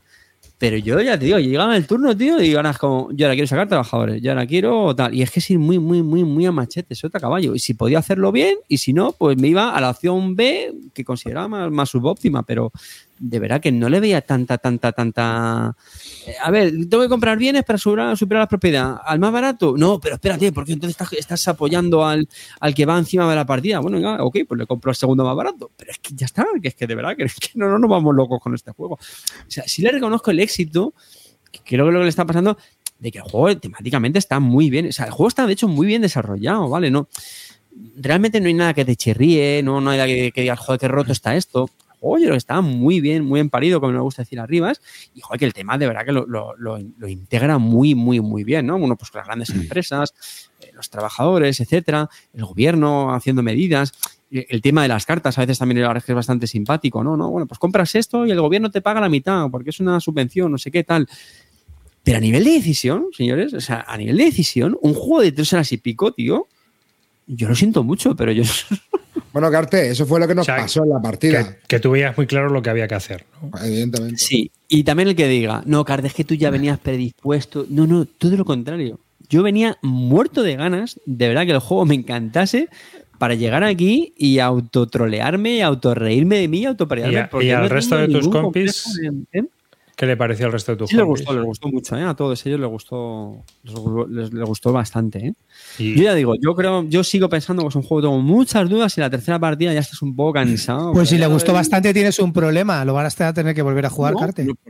ya está, no pasa nada, tampoco tengo, yo no, yo soy feliz con la gente, yo no, si lo quieren volver a jugar yo no tengo problema, o sea, tampoco es un juego, eh, sí, sí quería matizar eso, o sea, no, no, no me, es verdad que tampoco me parece un poco, joder, qué, qué basura, me vas a hacer sufrir jugando, no, no, lo, lo jugaré. Oye, igual también a lo mejor descubro algo así más.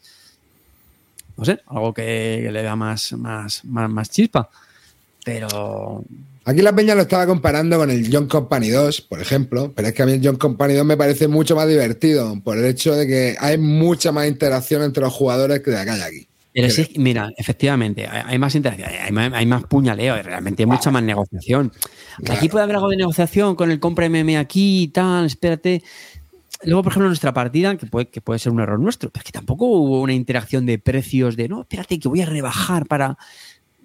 No, que insisto, puede, ser que fuera. Pero por ejemplo, John Company, aunque sea simplemente por la épica de las tiradas, pues es que ya lo hace incluso más, más divertido, los eventos, cómo va votando, bueno, que para mí no tiene que ver, o sea, yo compañía bueno, lo, conté, lo conté en el programa, ¿no? Que conseguimos quebrar la compañía en el turno 2 y no sacamos una sola tirada en el turno 1, cero tirada exitosa en todo lo que hicimos.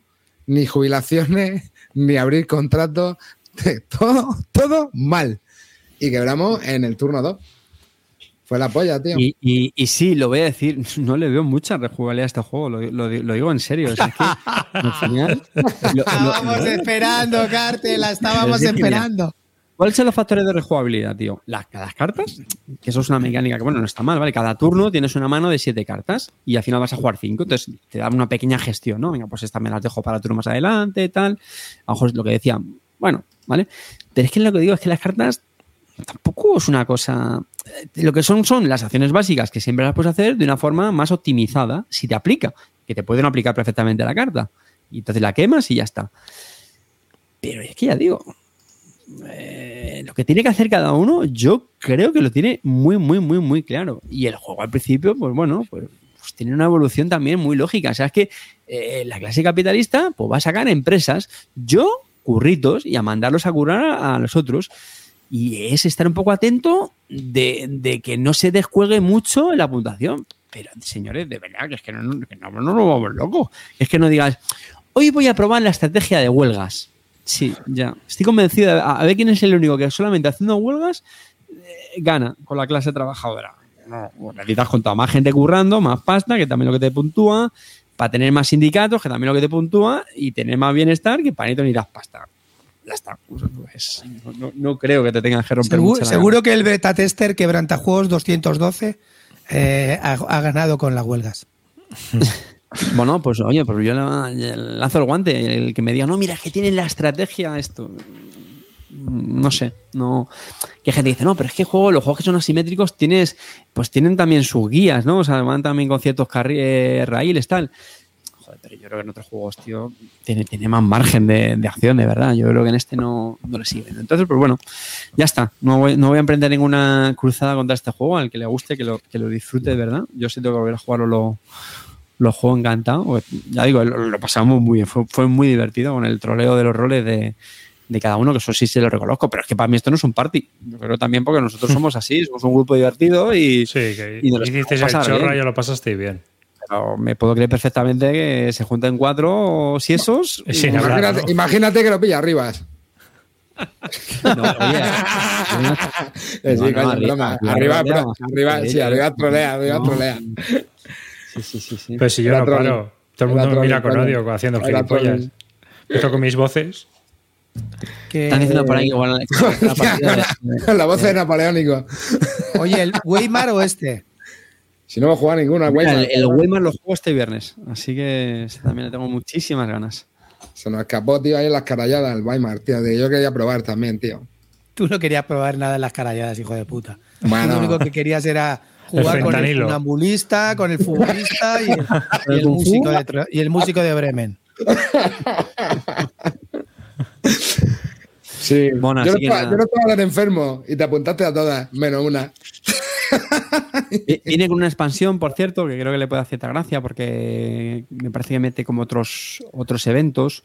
luego el Seta, a ver, enterita, ¿eh? Tiene, tiene sus toques. Yo es que es una cosa que últimamente mm, suelo observar en los juegos, tío, porque es que al final, muchas veces que, que, que ciertos juegos a la mesa, que yo al final es lo que más valoro, pues tío, cuando tenga cierta meseta, pues te, te da más presenta y come bastante mesa, ¿eh? Come, come bastante, bastante, bastante mesa, ¿eh? Yo creo que es que ahora también se ha puesto la moda esa de todos los cartonacos a lo bestia y madre mía. Ah, y, una cosa que me gustó mucho, que tengo que decirlo, las hojas de ayuda muy buenas. ¿eh? Los juegos te vienen cada una, eh, te vienen dos hojas de ayuda por cada facción. Una muy resumidita, que para, para digamos, el, el, día a día de la partida, ¿no? El, para estar continuamente consultando, te viene genial, te viene muy bien todas las acciones que puedes hacer, cómo ganar puntos, etcétera. Y luego tiene otra hoja de ayuda bastante grande, tamaño de la, de la caja, que es que prácticamente todas las reglas están ahí. Y eso me gustó mucho, ¿eh? estuvo muy bien. De hecho, a mí la producción me parece muy chula, ¿eh? eh con los MIPES de, de, la clase trabajadora, de la clase media. Han tenido el detalle de hacerlos, eh, pues tanto hombres y mujeres, ¿no? Los, los MIPES hay de los, de los dos tipos. Y la, iconografía, o sea, la verdad es que la producción está, está muy chula. El juego es carete, pero bueno, está, está muy bien y. ¿Cuánto valía esto? Pesa un quintal. ¿80 pavos? No, yo creo que más, ¿no? A mí no, suena que pasaba los, los 100, yo creo, pero ya sabéis que yo tema pero precios tú, tú, y los precios os lleváis un poco mal. No, pero mira, creo, creo que eran 100 pavitos, ¿eh? Sí, sí, sí. Lo, que pasa en de 100 se me viene en la cabeza, tío, porque para mí es que es, un, es una barrera psicológica, tío. Todo lo que ya pasa de 100 ya es como. Madre claro, y sin pegatinas para los meeples, eso me toca las pelotas. No, pero bueno, venía. venía no, sé si no eran pegatinas, era como un grabado así negro. No, no, estaban bien, ¿eh? Estaba chulillo. Pues este a ver si le damos, tío, a ver si lo sacan. En el 100 pavos de PvP, sí. Sí, sí, sí. Lo bueno, a ver. En el chat. Así que, ¿verdad? Ese es el Hegemony. Ah, sí, se lo han puesto en el chat, qué idioto. Sí, sí.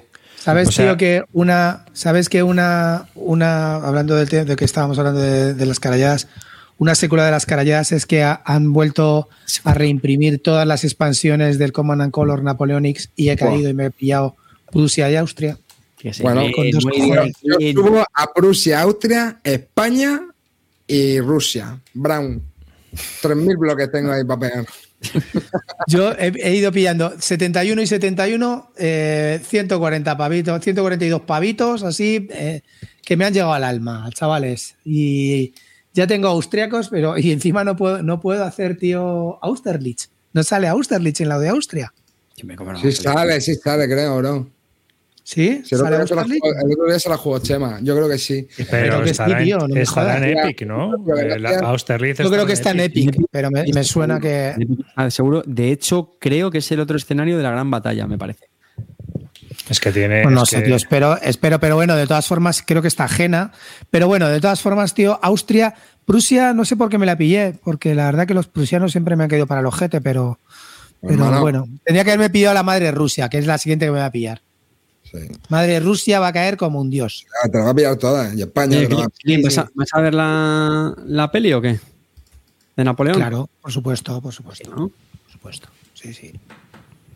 Y seguro que me va a gustar, tío. Seguro que todo el mundo va a decir que no, porque es una mierda, la, la historia que no refleja el verdadero Napoleón, pero seguro que va a estar bien, coño.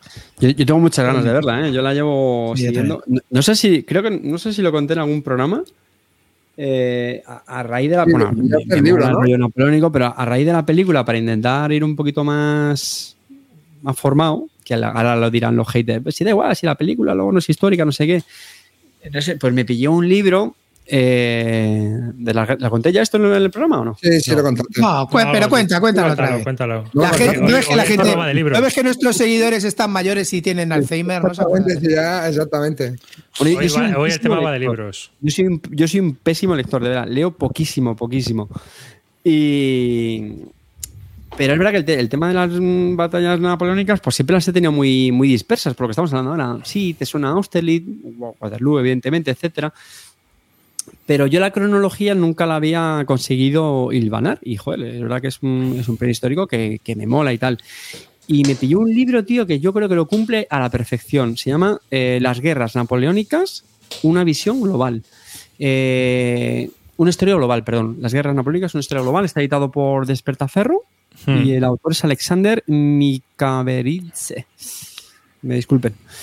Y me lo pillé en Kindle, o sea, no sabría decirlo físico, pero vamos, tienes un buen libraco porque le llevo dándole, pues vamos, desde antes de, desde el verano.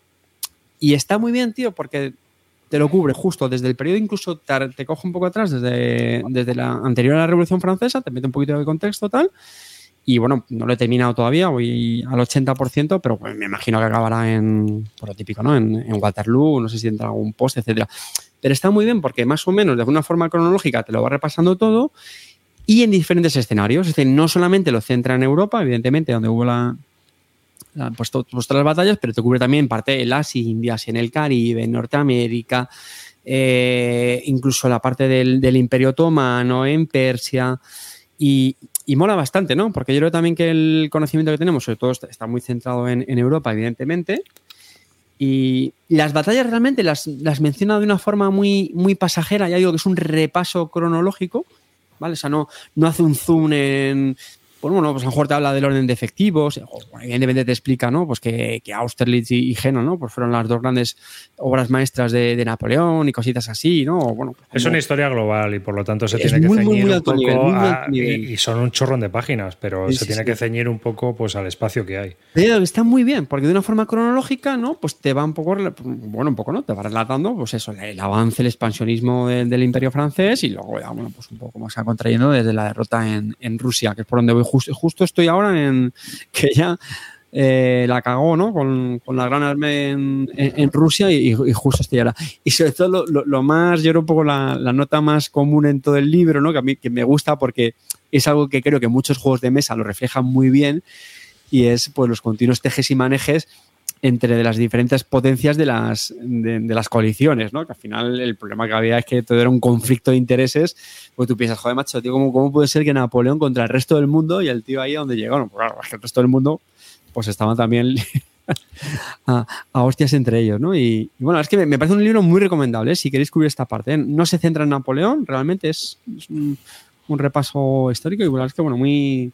Ahí hay un hueco que todavía no, ¿eh? no ha salido un juego que sea de negociación entre jugadores de distintas potencias de las guerras napoleónicas. O sea, hay alguno que tiene sus fans y son de culto, pero todavía no hay ninguno que sea. el, Struggle of Empires, para mí, esa línea. muy bien, tío. Eh, muy, muy, muy bien esa sensación de las coaliciones, de que ahora me interesa pegarme con este, ahora con el otro, no espérate, porque es que si este se pone muy por encima, ¿no? Ahora, por ejemplo, donde estoy es eso, ¿no? Que Austria tampoco quería machacar a, Francia, porque si no iba a ver que Rusia se iba a poner, iba a ser la nueva superpotencia y, la tiene al lado. eso. y la tiene al lado. Claro, claro, Es, muy interesante ¿no? Eh, ver eso. ¿no? Al final yo creo muchas veces los conflictos bélicos los simplificamos ahí de unos contra otros y ya está, ¿no? buenos contra malos. Y, bueno, la verdad es que es muy, muy, muy interesante, ¿no? incluso también la, postura de Gran Bretaña durante todo el conflicto y bueno, ya digo, ¿eh? muy, muy chulo. Hmm. Estaba el Napoleonic Wars, tío, el CDG, el precursor del GIS, tío. Que me lo pillé. Sí, ¿Lo tienes tú, el Napoleonic Wars? Sí, sí, me lo pillé. Me avisó Celacanto que había visto uno por ahí a la venta y, y me lo pillé. Hubo un Kickstarter, volviendo a los juegos de mesa, que lo jugamos amarillo yo en el Club del Ahorro, me parece. El Coalitions, tío. El Coalitions, de Falas. Supuestamente quería reflejar eso. No, ese Pero no, lo consigue, ¿no? Ese era una mierda. El otro, el otro, a ver, no reflejaba una puta mierda, pero era un gis de darse de hostias a lo loco el, tema de, el tema del Napoleonic Wars es que con. tiene de, de, napoleónico el nombre. Porque, claro, exactamente. Era un juego de darse de hostias. Eh, bien porque mm. se me daban buenas las hostias, las batallas eran súper sangrientas, tío, moría ahí hasta el apuntador. Pero bueno, te echaba una risa. Yo, yo lo jugué, lo que pasa es que no llegué a terminar la partida, tío, Bueno, sí, una sí que la terminamos, porque sacamos un puto uno al final del turno, bro, y a la mierda. O un 6, no me acuerdo. O sea, este juego se acababa en cualquier turno, tiraba un dado y si salía un 6 o un 1, no me acuerdo qué era, se acababa el juego. Esto es terreno de col verde. Mm. O sea, que os hago un jueguecito de estos por 120 pavos ¿sabes? Y luego ya la tercera edición que funcione bien y, y os lo quedáis. Yo creo que van por ahí los tiros. Va a tener razón Clinito, no, no está Austerlitz ¿eh? en la expansión de, de Austria. No jodas, no, bueno. Y en el de grandes batallas de GMT. Eh, Carte, te das cuenta que poco a poco te das cuenta la gente al final va dando cuenta que tengo razón. Y mucho, mucho leer libros, tío, pero al final hay que saber Clint, tío. Esto es así. me, tengo que pasar los audiolibros, tío. Esto... A ver. la séptima, las grandes batallas, que aquí venían un montón de chorra batallas. A ver, que aquí venían. ¿Ese que la, expansión 7? Sí. Pues igual, sí. La, sí yo creo que viene o en, la, o en la, en el Epic, En el Epic seguro. O en la 5 o en la 6. Para el Epic sí que, sí que está, pero, mm. pero normal, el normal no está. Una pena, tío, porque la verdad. En el 7 no Parece una chorrada. No, es verdad que no, no reflejan las campañas, pero sí que te dan un airecillo, tío, ¿no? En lo, las batallas que salen en Napoleonics te dan un airecillo bastante chulo de, sí, un poco, ¿no? De como. En el Epic está Austerlitz, 2 de diciembre de 1805. Eh, he puesto en el, chat, no sé si conoces esa web, eh, es, la Biblia del, de los Command and Colors. Es commandandcolors.net y luego ya hay pues elegir de todos, el Ancients, el Napoleonics, todos, todos, todos los que hay están ahí. Esa web es la Biblia porque tienen todos los escenarios, tienen todas las expansiones. Austerlitz, os digo que en la expansión Epic, que es la sexta, tiene seis escenarios de estándar. Sokolins, Dabut Attack, el centro, Murat, el, ataque de la Guardia Rusa y el ataque de Soult. Pero esto lo tenemos, ¿no? Esto, esta es la que tenemos, la, Epic, ¿no? Sí, y luego viene eh, tamaño Epic Austerlitz y tamaño Gran Batalla Austerlitz. O sea que tenéis todos los, están todos en la expansión 6, Austerlitz. Ahí es donde están. Casi nada. Casi nada. Eh, Carte, tú que tienes todas las, las expansiones, ¿cuál es la que más te gusta? te voy a decir a que creo que no tienes, que es España. A mí no, me he comprado, no me he la de España, tío, porque es que me parece que los españoles son bastante malos, tío. Es que malillos, pero la no, malillos no, malillos no. O sea, no, no emplees un término diminutivo para, para decir lo horribles que son, ¿vale? Porque de todos los ejércitos que hay, de todas las expansiones de ejércitos, los peores, incluso por detrás de los portugueses. ¿En serio? Los españoles. No, que los portugueses, los portugueses son malísimos, tío. No, no, pues los españoles son malísimos. Lo único que pasa es que tienen el token de guerrilla, pero es que escucha, tío. A ver, hijos de puta eh, americanos, que los primeros que le dimos por culo a Napoleón fuimos nosotros en Bailén. Y no fue con ayuda inglesa, fuimos nosotros solos, cabrones. A ver si aprendéis que quien os enseñó el camino fuimos nosotros, pero pero claro, la historia anglosajona es la que es la que dice que la guerra le llama la guerra de la península y son sus héroes. Pregunta un oyente si recomiendas tochearte con España. También te digo, Clint, para mí los bloques más bonitos son los, los austriacos, tío, los blancos, tío. Me encanta como. Y ahora, ahora, para el que le guste el mundo napoleónico, eh, los de Histogame, los que son del Friedrich, están reeditando, van a reeditar los juegos de Richard Ah, sí, es verdad, sí. Han sacado ya el primero, que es Triumfeat Marengo, que están cambiándolo hasta el nombre, están poniéndolo ya hasta en francesito. Y bueno, es un juego de bloques muy abstracto, donde eh, se juega, es un poco piedra, papel o tijera, pero el sistema, pero es muy, muy, muy estratégico. El juego va por zonas y por áreas y, los bloques, pues bueno, pues son ocultos porque no se ve contra qué estás atacando. Y, es un juego muy abstracto de, cada una de batallas. Hay tres juegos de este sistema, dos de Napoleón. Esto es lo, del, lo del Napoleon's Triumph, ¿no? sí, este, es el, este es el. Este fue el primero, el que mm. os estoy hablando ahora, Triunfé Marengo, que era el de Bonaparte Marengo. y, y, el segundo era Napoleon's Triumph, el triunfo de Napoleón, que es la batalla de Austerlitz. Pero también tengo una cosa, tío, me comparas esto visualmente con un Command Colors. Esto en mesa es precioso, ¿eh? Es bonito, ¿eh? ¿eh? Command Color, o sea, le mea en la cara a, Esto es una pasada verlo en mesa. A mí, las fichitas estas así. me eh, palitos, para que la gente que no lo esté viendo, que son así los palitos estos horizontales. Alargados que representan a las tropas. Me parece super cookies, tío. A mí me molan mucho, tío. Tengo ganas de jugar uno de estos. A ver si está por aquí, que habrá más fotos del Bonaparte a Marengo y, el juego es un pasote. Verlo. Jugar de tres a un Command en color se puede. A ver, Tejano, tío, céntrate, Tejano. Tejano bueno, a, tres puede, pero contra otros eh, tres. Céntrate en la vida, nene. Céntrate en la vida. O sea, o juegas a dos, o juegas a seis o a ocho. Pero no, no se puede. Impares no se puede, ¿vale? A todos nos encantan los tríos, ¿vale? Pero no puede ser, amigo. No por, cierto, el otro día estaba Chema, que lo estuvo jugando en, solitario. Eh, bueno, por cierto, habían sacado una expansión. GMT había sacado bueno, una expansión o un módulo, una caja, ¿no? Para jugar a juegos así de estos, así, algunos sí, sí. Creo que la que es un apaño, ¿eh? Creo que la que me explicaron por, por Twitter. Eh, bueno, lo primero es como que te juegas desdoblándote y, y coges tres cartas, juegas una Hmm. Otra la descartas y la otra te la quedas. Y, juegas así, digamos, las dos facciones desdoblándote. Eh, yo quería compartirla. Cuando yo lo jugué, la verdad es que no he jugado muchas, pero sí estuve jugando algunas en solitario. Y bueno, a mí me, medio funcionó y me entretuvo. Eh, lo que yo hacía era primero, realmente no me desdoblaba, o sea, jugaba yo como jugador contra, podríamos decir, una IA, o sea, yo tenía mi mano de cartas siguiendo el escenario, etc. Eh, y cuando le tocaba la IA, lo que hacía era que era, por ejemplo, el por decir, turnos impares robaba una carta, ya está, la ejecutaba, y en los turnos pares robaba dos, y sí que es verdad que ahí elegía la que mejor consideraba. O sea, ahí sí que me desdoblaba, un poquito. Y, Carte, ¿seis, horas, ¿seis horas de partida y solo maniobras ni un solo ataque? Y juegas contra Imagínate ahí en... Pues parece que se pone, el sol, se pone el sol en el campo de batalla. Claro, el desdoblándose, no. Vamos a esperarlo aquí, bien apretado, y los otros no. No vamos a llegar allí, que nos están esperando para petados. Pues maniobra por aquí, muevo la, caballería para adelante, ahora para atrás. Las, 3 de la, las de la mañana y ya. Esto es de un sistema que desarrolló Stukayo, que es un, un bloguero, youtubero, streamer eh, puertorriqueño.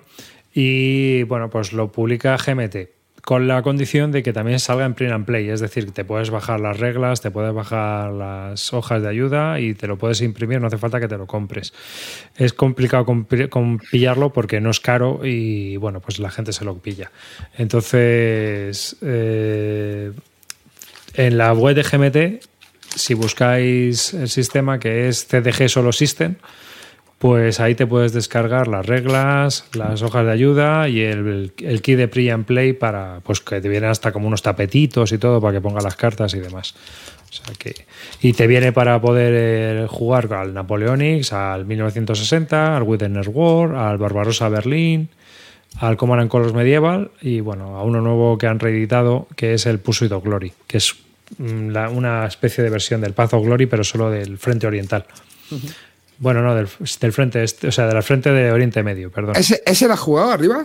¿El no. no, no. No, porque, tío, tiene cromo eso como para parar. Había, como... había leído mucha regla, ¿no? Mucha Demasiado. Demasiado. Mucha gente que se lo ha comprado, verás tú lo que va a tardar en colocarlo en, en Wallapop cuando intente jugarlo. Pues tío, yo me quería pillar un Pacific, me quería pillar el Empire of the Sun y no te creas que salen tanto, ¿eh? Pero es que encima salen caros. Ya, tío, salen caros, tío. Porque, bueno, llegué a jugarlo, tío, no me pareció tampoco tan loco. No, pero es complicado, ¿eh? Es un CDG sí, complicado. Sí, sí, sí, sí, no es fácil, no es fácil. No, no es nada fácil, no es nada fácil. O sea, no es, no es un CDG al uso. Este, ese exige bastante. Así que pues tampoco creo que sea el mejor tipo de juegos para jugarlo así en, solitario. Al final, cuando tienes cartas, ¿no? Con información oculta. A ver, yo lo veo como una de dos, no te queda otra, o dos, quieres aprender a jugar. Sí, eso es. Eso también yo, está por, yo, por ejemplo, me Que sí, que, ojo, que seguro que aparece alguien en los comentarios y tal diciendo, pues yo juego en solitario y de puta madre y vamos, me lo paso que te cae. Que no, Justo Ángel Asturias está diciendo, dice, hay unos bots diseñados por AJ Wargamer en BGG que sí que son bots para los CDGs. que no te digo yo que no, pero, pero no es lo mismo. No es lo mismo. Puede jugar, sí, pero no es lo mismo que jugar en solitario, o un juego en solitario diseñado para solitario, o que tenga una versión en solitario bien parida y pensada. Bueno, va. Chavales, que veo que no, que aquí no hay nadie que se preocupe por el Eurogame, chavales. Se está quejando, ¿eh? se está quejando de Misut de, de, que no. Bueno, pues está claro que el Hegemony no era un Eurogame. Bien, no, no, no. Bueno, es que se acabas de decir hace nada que el, eh, el, Hegemony era un euro no, no, y ahora no, no, no, no, no, no. Eh, lo estaba intentando vender de temático que me parece muchísimo más grave. Pero, ¿queréis euros, chavales? Pues nada, aquí el Tito, el de siempre, os trae. ¿eh? se pone la pajarita de Don Reiner y os va a, presentar. Pero vas a hablar, no vas a hablar de un euro, vas a hablar de un All German Euro. A un All German Eurogame, hermano, patrocinado por el Tito Reiner y él no es otro que, bueno, no es el club al que os habéis apuntado esta semana para practicar el noble arte del onanismo, sino que se llama Cascadero, ¿vale, chicos?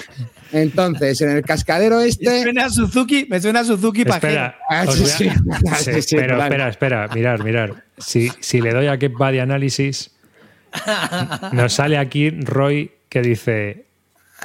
¿Qué dice Roy, nuestro querido Celacanto? No hay nada. cuidado que Celacanto. Hemos descubierto que Celacanto es esta clase de personaje que hace comentarios. Ah, esto hay que mandárselo a Paco Gradalle. Vamos a ver. No hay nada malo con inventarse palabras en español para darle nombre a un juego, pero por favor. Oh, pero hombre, las compañías deberían gastar algo de, dinero en, asesores culturales y deberían consultar cómo, se cómo sienten los, nativos los ciertos nombres que se ponen a los juegos, ¿no? Eh, en marca. Cascadero suena realmente Dilo tú, amarillo. Dreadful, no sé. Eh, bueno, que suena mal, ¿eh? Dice, bueno, significa algo malo o. Terrible. Perturbador. Perturbador, Bueno, a ver, tampoco hay tanto. A ver, chicos, quién más, quién menos ha tirado de cascadero algún día, ¿vale? o, varias veces al día. varias veces al día. Pero, esas épocas, clinito, ¿eh? esas épocas clinito han quedado para los streamers de los jóvenes. Efectivamente. Eso para el, para el que decía que tenía 17. bueno, pues el cascadero este lo probé anoche en nuestro llamado Club del Ahorro. Gracias, como siempre, a Sier eh, por la explicación y al speaker por, por, lo que fuera que hiciera ahí en la partida. No, no, no. Además, bueno, lo contaré al final, ¿vale? Pero no perdió a speaker, no. Hubo alguien que lo hizo aún peor, ¿vale? Imaginar, estaba jugando a tres, pues no hay que deducir mucho. no, no, esto no es el Clock Tower. Bueno, pues nada, empezamos. Esto eh, es un juego así un poco abstracto, ¿no? De, bueno, un poco bastante, ¿vale? Hay que subir en, en realidad es un juego que trata de ir haciendo conexiones de ciudades. Nosotros representamos a unos emisarios y tenemos que ir haciendo como grupitos de, caballo, ¿vale? Sí, no son camellos, son caballos.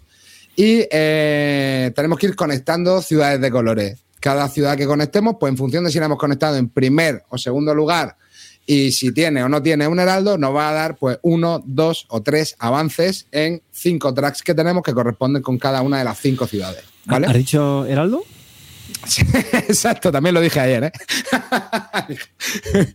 Entonces, eh, bueno, eh, al final el juego, tío, pues la verdad que me, gustó. Efectivamente, se parece visualmente mucho al 3D Desert, al 3D Desert y es un juego de ir haciendo convitos con los avances que tienes en los, en los tracks, ¿vale? Y tiene esta cosa tan típica de Inicia eh, en la cual eh, pues tienes que llegar al máximo de un track si quieres puntuar, ¿vale? Si no llegas al máximo de tu color en tu track, estás fuera de la puntuación final. y eso fue exactamente lo que me ocurrió, ¿vale? Entonces, bueno, el juego también te da, hay una serie de objetivos eh, que son o sea, de un, que solo puede hacer un jugador, solo puede cumplir un jugador, son una especie de objetivos de mitad de partida, y luego tiene objetivos pues que pueden cumplir varios jugadores, ¿no? Como por ejemplo conectar dos ciudades azules, dos ciudades de cada uno de los cuatro colores, si conectas la, o de los cinco colores, y luego también había una que daba muchos puntos si conectabas, eh, si tenía una línea que conectara a las cinco ciudades, eso te da 10 puntos. Yo intenté hacer eso pero eso me evitó hacer conexiones en los pueblos amarillos y evitó que subieran el track, ¿vale? Si os gustan los juegos de, de convitos con el track, a ver, me pareció un juego muy agradable de jugar, ¿vale?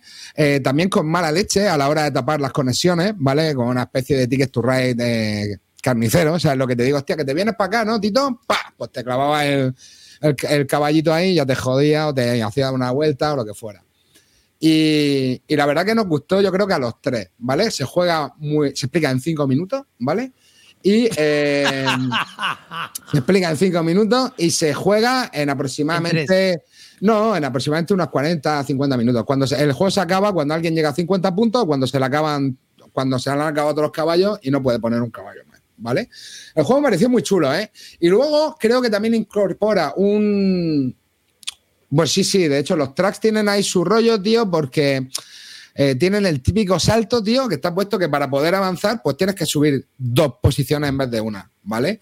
Y claro, si has querido caer en la casilla anterior para coger el sello real, que es otra historia que tiene el juego, que te permite hacer como una conexión con un solo caballo, pues claro, luego es más jodido dar el salto. O sea, tiene esas cosas de inicia que se nota que es matemático, ¿no? Y que ha puesto el, el hueco justo donde más te jode, ¿sabes? para hacer el doble salto. Y, nada, luego había como una especie de. Los tracks de los cinco colores, de los cuatro, perdón, cuatro colores funcionan de forma similar y luego el, track blanco, pues tiene algunos cambios en los bonuses que te permiten hacer también algunos combos, ¿vale? Eh, tema que, bueno, Carte a lo mejor ve comprometido. El tema de rejugabilidad no sé cómo se verá aquí, ¿vale? Pero lo que sí vi es que seguramente tenga más gracia el tablero jugándolo por la otra cara, ¿vale? Creo que trae una especie de, de expansión o por encima, bueno, igual es la misma cara, pero se pone los loseta encima.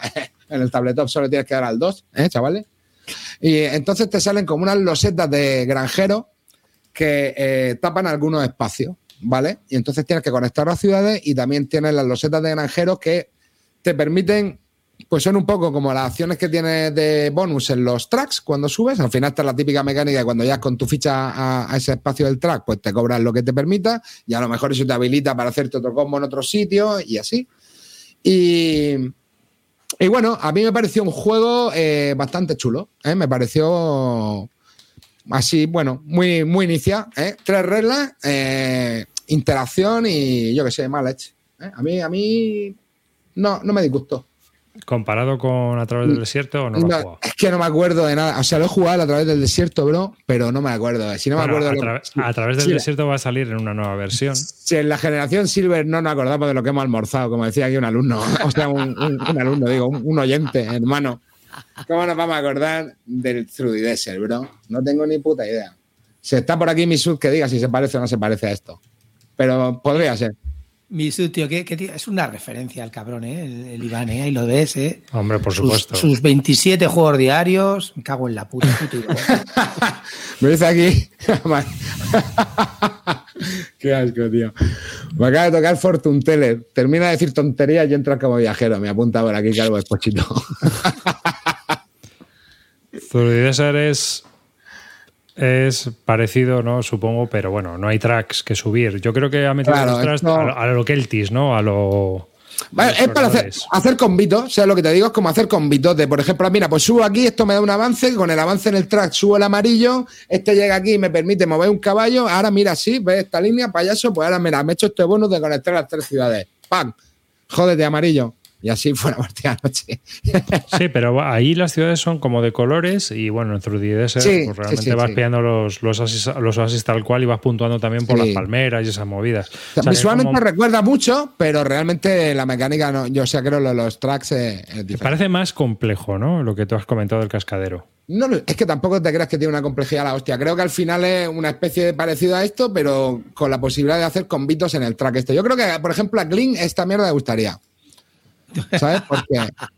Porque Clean es muy de, ves, mira, me, subo aquí, ahora voy aquí, ahora mira. No me gusta ni el 3D Desert, tío. Si no me gusta ni el 3D Desert. ¿Y la versión Roland Bray, el cascadito?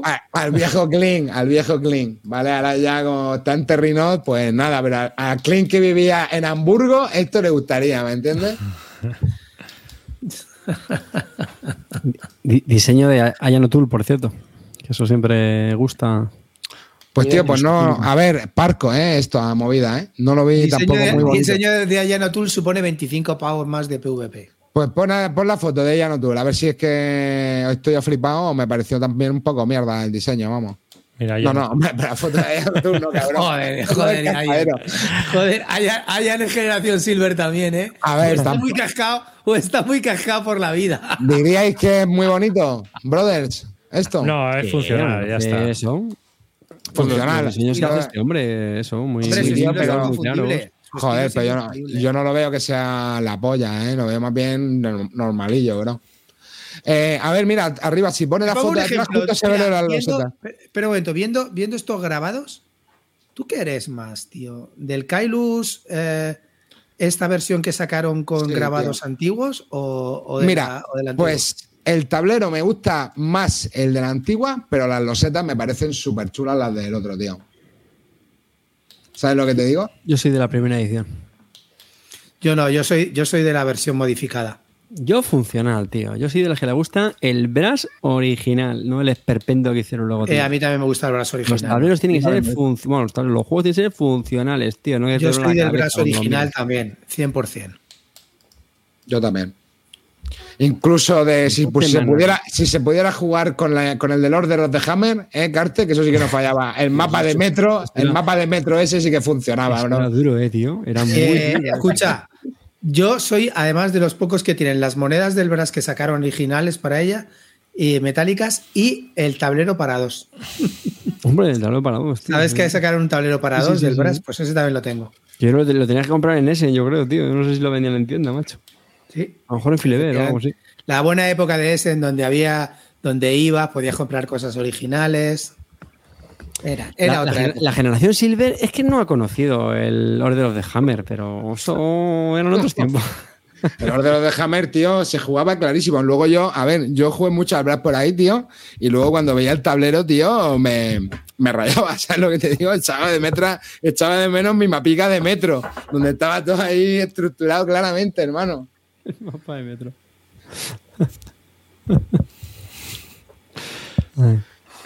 Dice Jan Gustafsson que a él le gusta la versión del Brass en litografía.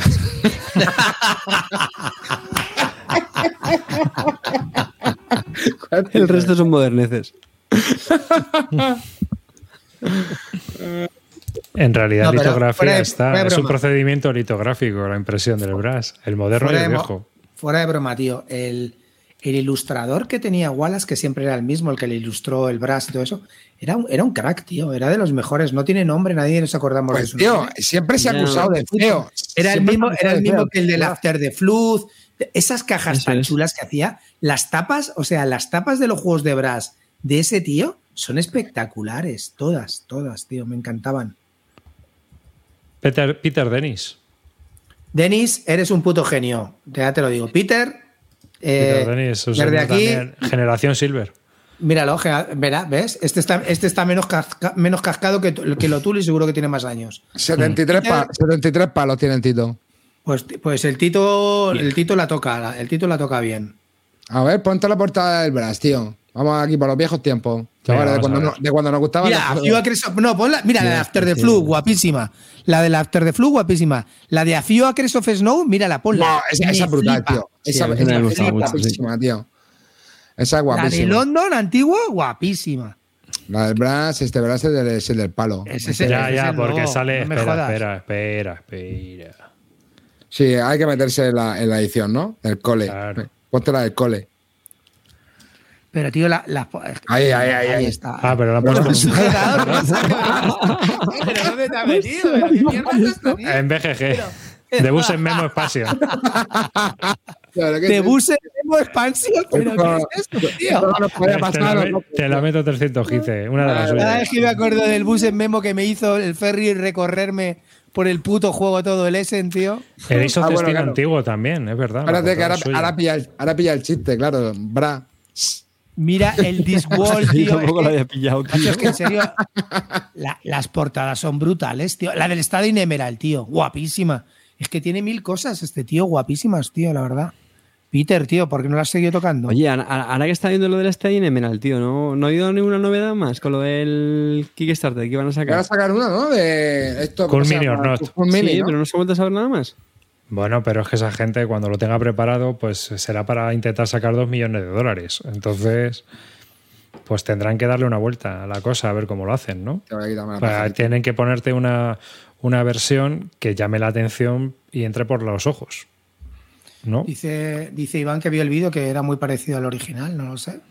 Bueno, pero hay que ver. Es que eso es lo que tienen que vender, que es prácticamente la primera. Si no, de todas formas, para mí, para mí la versión de Peter Davis y ese tablero entre verde y rosa pulpo me tiene enamorado y, y sobre No, no, no, pero ¿el tablero era suyo? El, el de...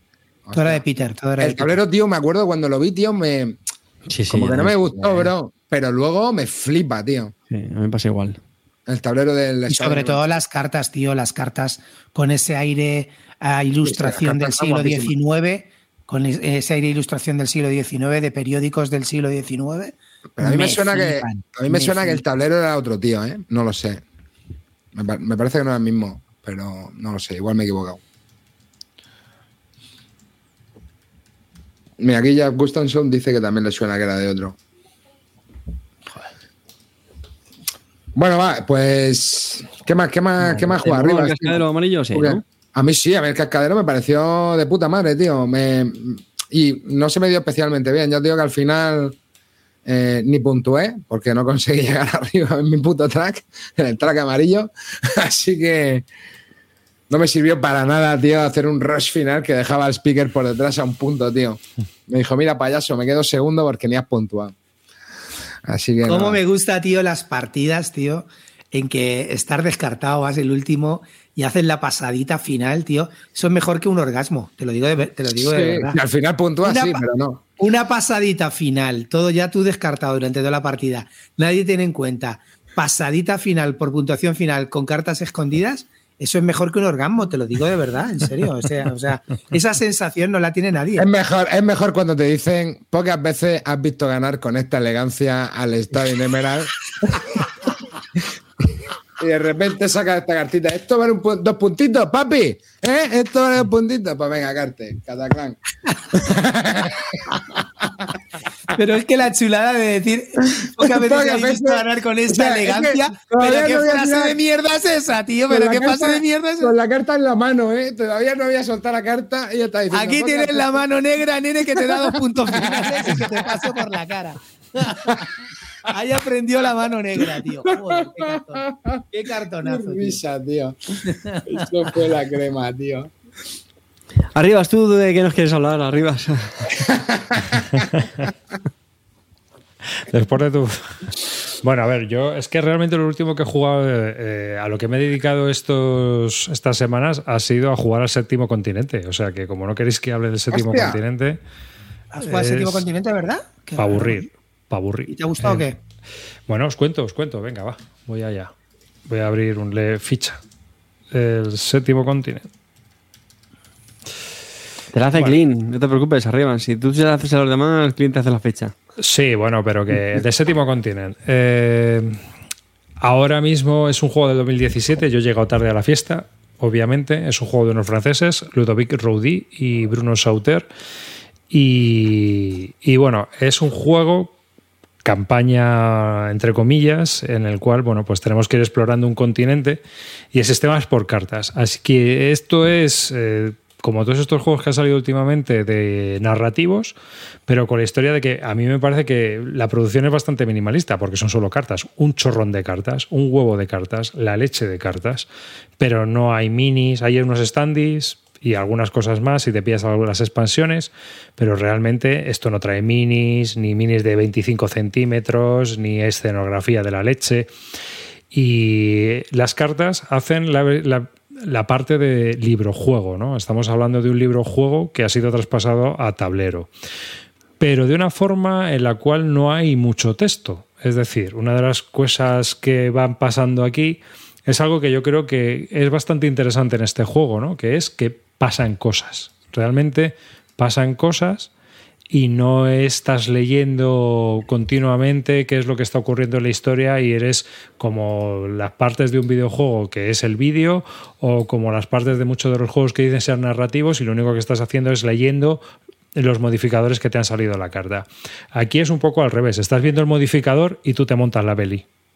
Creo que van por ahí un poco los tiros, ¿no? Entonces el juego es un juego en el cual tú te vas haciendo el mapa con parte de esas cartas Eres un explorador que, ha aparecido ahí de repente en el séptimo continente y tiene una maldición y tiene que, intentar salir de ahí eh, descubrir y quitarse la maldición. ¿no? Yo he jugado en solitario con dos personajes, empecé con uno, empecé con dos, que eh, bueno, sueles morir muy a menudo en este juego al principio, hasta que le coges el truco, porque realmente la parte del farmeo, como estábamos hablando antes, es bastante importante y tu vida es el mazo que vas robando. Entonces, cada vez que tienes que hacer un test, tienes que robar cartas y esas cartas te van diciendo el éxito que, puedes, que, vas consiguiendo para conseguir pasar eh, un determinado dilema o un determinado problema o un, algo que te, un obstáculo que hay que superar. ¿no? Esos obstáculos se pueden ver beneficiados a su vez por mm, habilidades específicas que tienes, objetos que vas construyendo y que son también esas mismas cartas, porque la mecánica es muy sencilla. Tú tienes que pasar un test un obstáculo, por ejemplo, saltar o un obstáculo de equilibrio. Tienes que pasar por una zona, un puente, el típico puente de cuerdas que está que se medio cae y tienes que sacar dos éxitos. Entonces puedes ir robando cartas hasta que saques los dos éxitos, pero cuantas más cartas consumas, menos cartas te quedan para acabar. Por lo tanto, estás más cerca de la muerte. Así que cuando robas esas cartas, te puedes quedar una y la puedes ir construyendo con materiales que también vas encontrando en cada una de esas cartas. Eh, las cartas de terreno. Hay materiales que te permiten hacer pues, eh, una vara para andar, o te encuentras equipo, o pasan muchas cosas en el juego. Entonces, eh, creo que el juego hay que jugar una primera partida en el sentido de que tienes que jugar varias sesiones y luego si quieres volver a resetear porque ya le has cogido el truco un poco a qué objetos tienes que construir para que te ayuden a avanzar en, la partida y tengas mucho más claro qué es lo que tienes que construir. Por ejemplo, mm, los objetos de movimiento como el bastón son muy útiles o objetos que te puedan también permitir curarte pero sobre todo hay que buscarse un sistema que te permita ver dónde está la caza o dónde pescar o dónde para ir la caza, pescar, matar animales y comértelos, lo que hace es que vuelves a meter cartas en el mazo y por lo tanto estás alargando tu vida. Básicamente es eso. Entonces, en el juego tú vas explorando una superficie, eh, luego puedes pasar a la nieve, encontrar una cueva, meterte dentro de un dungeon, encontrarte con gente o, eh, indígenas que viven allí, o alguien que ha caído muerto, le, pues le miras a ver si tiene algo en la ropa o no, qué haces. Te van pasando muchas cosas y yo creo que eso es lo más divertido. Para mí la sensación más parecida a un libro juego que yo he tenido nunca, eh, en el sentido de ir desarrollando la narrativa yo te tengo que decir una cosa. A mí este juego me dio posiblemente las tres horas mejores de, lúdicas que he tenido en, muchísimo tiempo. Porque yo descubrí ese juego cuando salió el Kickstarter, llegó, lo probé y las primeras tres horas me parecen una auténtica pasada. Yo lo pasé como un enano, volví a sentirme como haciendo los, las videoaventuras de los años 90, flipé O sea, había una historia con un submarino que ibas, que tenías que poner una tuerca, ir probando diferentes eh, tuercas que te ibas encontrando en registrando a los muertos, registrando incluso en las propias losetas tenías que mirar y descubrías indicios que te permitían cambiar la loseta y, ponerla por una loseta mejorada si te fijabas muy bien en las mm, losetas. Los numeritos, esos, te tienes que ir fijando en las cartas que vas robando, porque luego encima robas objetos o robas como mm, eh, cosas de la enciclopedia que te van diciendo, si, encuentras esta planta en una carta, te permite hacer no sé qué. Y entonces... Son, es que esos, esas tres primeras horas para mí fueron de verdad un subidón lúdico alucinante. Sí que es verdad que luego le ves al juego sus fallos. Tener que estar todo el rato buscando cartas es un coñazo. Una vez que ya has pillado esas primeras mecánicas y esa sorpresa desaparece, ya mm, después de verlo muchas veces, pues ya no te, ya no te llama tanto la atención pero yo tengo que reconocerle primero su fundamental innovación. Este fue de los primeros que eh, em, eh, aplicó este sistema, que luego copió Tainted Grail, etc. Este sistema de cartas y de exploración no existía hasta entonces. Eso hay que eso esto se debe a Seven Continent. Este tipo de aventuras eh, narrativas se deben a él, no se le ha reconocido lo suficiente y para mí fue brutal. Sí que es verdad que luego acabé vendiéndolo por lo que te he dicho, porque me parece un coñazo estar buscando cartas todo el rato, te pasas más buscando que jugando, y luego ya una vez que has pillado esas, has superado esas sorpresas iniciales, pues bueno, se hacía muy repetitivo el entrar y salir y tener que volver a montar el, el este, pero de verdad que son, que fueron tres horas que, que, mm, que lo tendré siempre en mi memoria por lo bien que me lo hicieron pasar y por, bueno, tiene, para mí tuvo un pequeño fallo y es que la primera maldición es la más larga. la primera maldición dura como seis horas o ocho horas. No, no, no, yo creo que era más, tío. Mucho más, bueno, puede ser. Entonces, eso, eso es un fallo muy grande, muy grande que lo superaron. Luego hicieron una maldición más corta de dos o tres horas. Entonces, esa maldición te decían que te descubría como la mitad del medio del continente y que, bueno, que te ayudaba a, a superarla. Pero yo creo que ah, para mí ese fue un error. Fue un error empezar con esa maldición tan gran, tan larga. Porque si el juego eh, hubiera durado tres horitas, a mí hubieran sido de las tres horas mejores lúdicas que he tenido en tiempo. Ya te digo que luego ya con el tiempo las cosas se han ido superando, muchos han ido copiando este sistema y mejorándolo, pero eh, al que tuvo, o sea, al que, al que innovó hay que reconocérselo y hay que agradecérselo. Así es que para mí Seven Continent en mi corazón, aunque lo haya vendido. Hmm.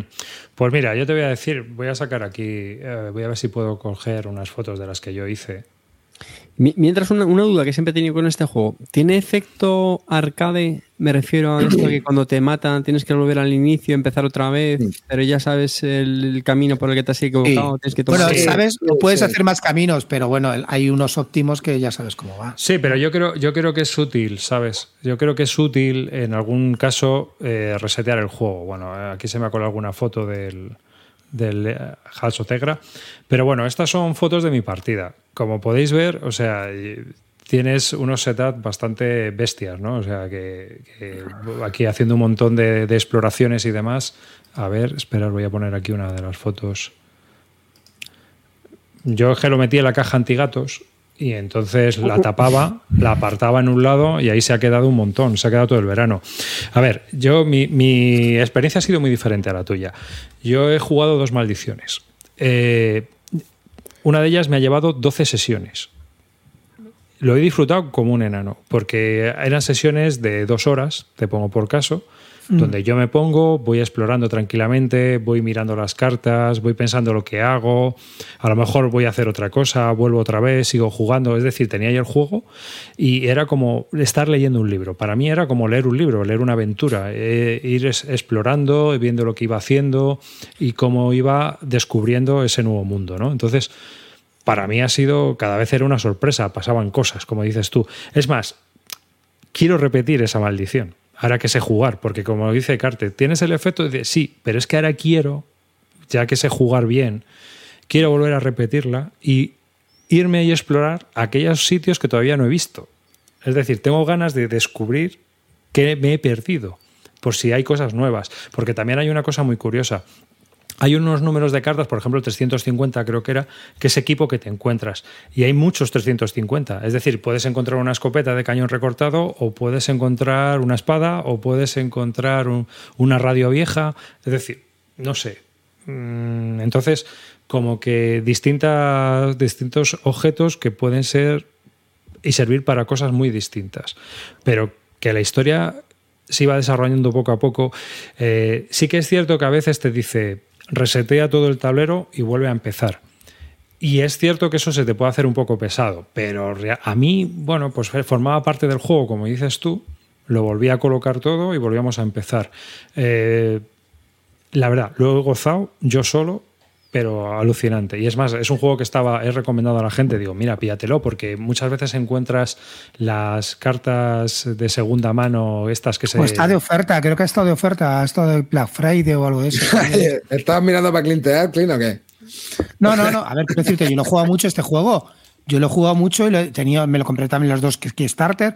Y a mí es un juego que me, que ya te digo que me gusta mucho, pero no, no me apetece volverme a poner a, meterme en él. De hecho, estoy en el, en las, en el Kickstarter de eh, han sacado otro ya en modo campaña que se llama Seven, Ciudadel. Pues en ese pues Kickstarter estoy dentro. Que lleva ya de retraso tres años. O sea, que imagínate, eh, estos también. Estos también fueron unos flipados. Te vendieron algo como que estaba hecho y llevan tres años y no han hecho una puta carta aún. Habrán hecho una maldición, ¿sabes? Yo esto lo juego, una pregunta. Casi exclusivamente en solitario. ¿Y, lo hay para jugar a dos, esto? Y para tres o cuatro. ¿Sí? Esto se puede jugar a dos. Sí, sí, sí yo, sé que se puede jugar, pero ¿lo veis para. Sí. jugar dos guay? Sí, porque al final es si te montas la peli y entran los dos en la narrativa, yo lo veo bien. en realidad no lees, o sea, la verdad que es que no estás leyendo. Es más visual, es más visual que, que, de lectura, ¿eh? Cuando estamos jugando dos, yo que alguna vez Pablo se ha sentado conmigo a jugar y, estamos hablándolo. Ah, fíjate, hemos encontrado esto y tal. No, mira a ver si ves algún número en la carta. tal. Oye, tenemos en la enciclopedia este tipo de plantas. Hay eh, por aquí esta zona de tipo de. A ver si podemos ir y pillarlo. Uf, ¿tú qué crees? ¿Vamos a ver el muerto? ¿No vamos a ver el muerto? Nos acercamos a esa planta carnívora. O sea, que estás todo el rato. Se montó una peli, tío. Y luego. yo lo tengo, yo lo tengo. Lo que pasa que es lo que, pasó, como, como dice Clint. Jugué yo jugué peno, ¿eh? Yo jugué un poco, tío, pero yo luego a la cuarta vez que lo tuve que recoger dije, me cago en mi puta madre. A, yo, yo, a ver, tiene un eh, sistema de guardado. Sí, el sistema, de guardado. no era malo, ¿eh? El sistema de guardado. No, no, no, funciona muy bien. Pero claro, yo es que con la caja, lo dejo en la caja. De hecho, esto creo que es el gol del programa, ¿eh? La caja antigato es la que me ha flipado. Dale un golito al jefe amarillo. No, no, sí te lo tengo, cabrón. de todas formas, ah, venga, de todas formas también os digo una cosa, tío. Para mí este juego, igual que en el Tainted Grail, se debe jugar como es. Es un juego de supervivencia. Sí, correrte a la isla y sobrevivir. La gente que juega yo no me puedo morir y me lo veo todo, pues te estás quitando una parte del juego como es que pasearte por un juego sin sufrir ninguna penalidad y sin tener miedo a hacer cosas. Entonces creo que no, creo que ahí estás perdiendo un poco mm. la experiencia del juego porque el juego tienes miedo de decir, ¿hago esto o no? Si hago esto a lo mejor me cuesta 10 cartas y es que 10 cartas estoy jodido, tengo que irme a, cartas, 10 cartas es, casi un cuarto de vida, ¿eh? Claro, por eso. Eh, pero claro, si juegas sin riesgo, no tienes miedo a perder cartas o a jugar test, entonces te da igual. hay, que, hay que ir a jugar, hombre. Yo creo que es lo suyo, ¿no? Y aparte de que hay, hay veces que tienes que ir buscando comida como un desesperado, tío porque ves que se te acaba el mazo y, en vez de seguir la aventura lo que estás es saber a ver por dónde hay una a ver dónde está la comida, a ver dónde pesco, a, ver dónde como, o plantas que pueda comer. Mirando en el terreno si hay huellas para ver si puedes seguir y encontrar algún bicho.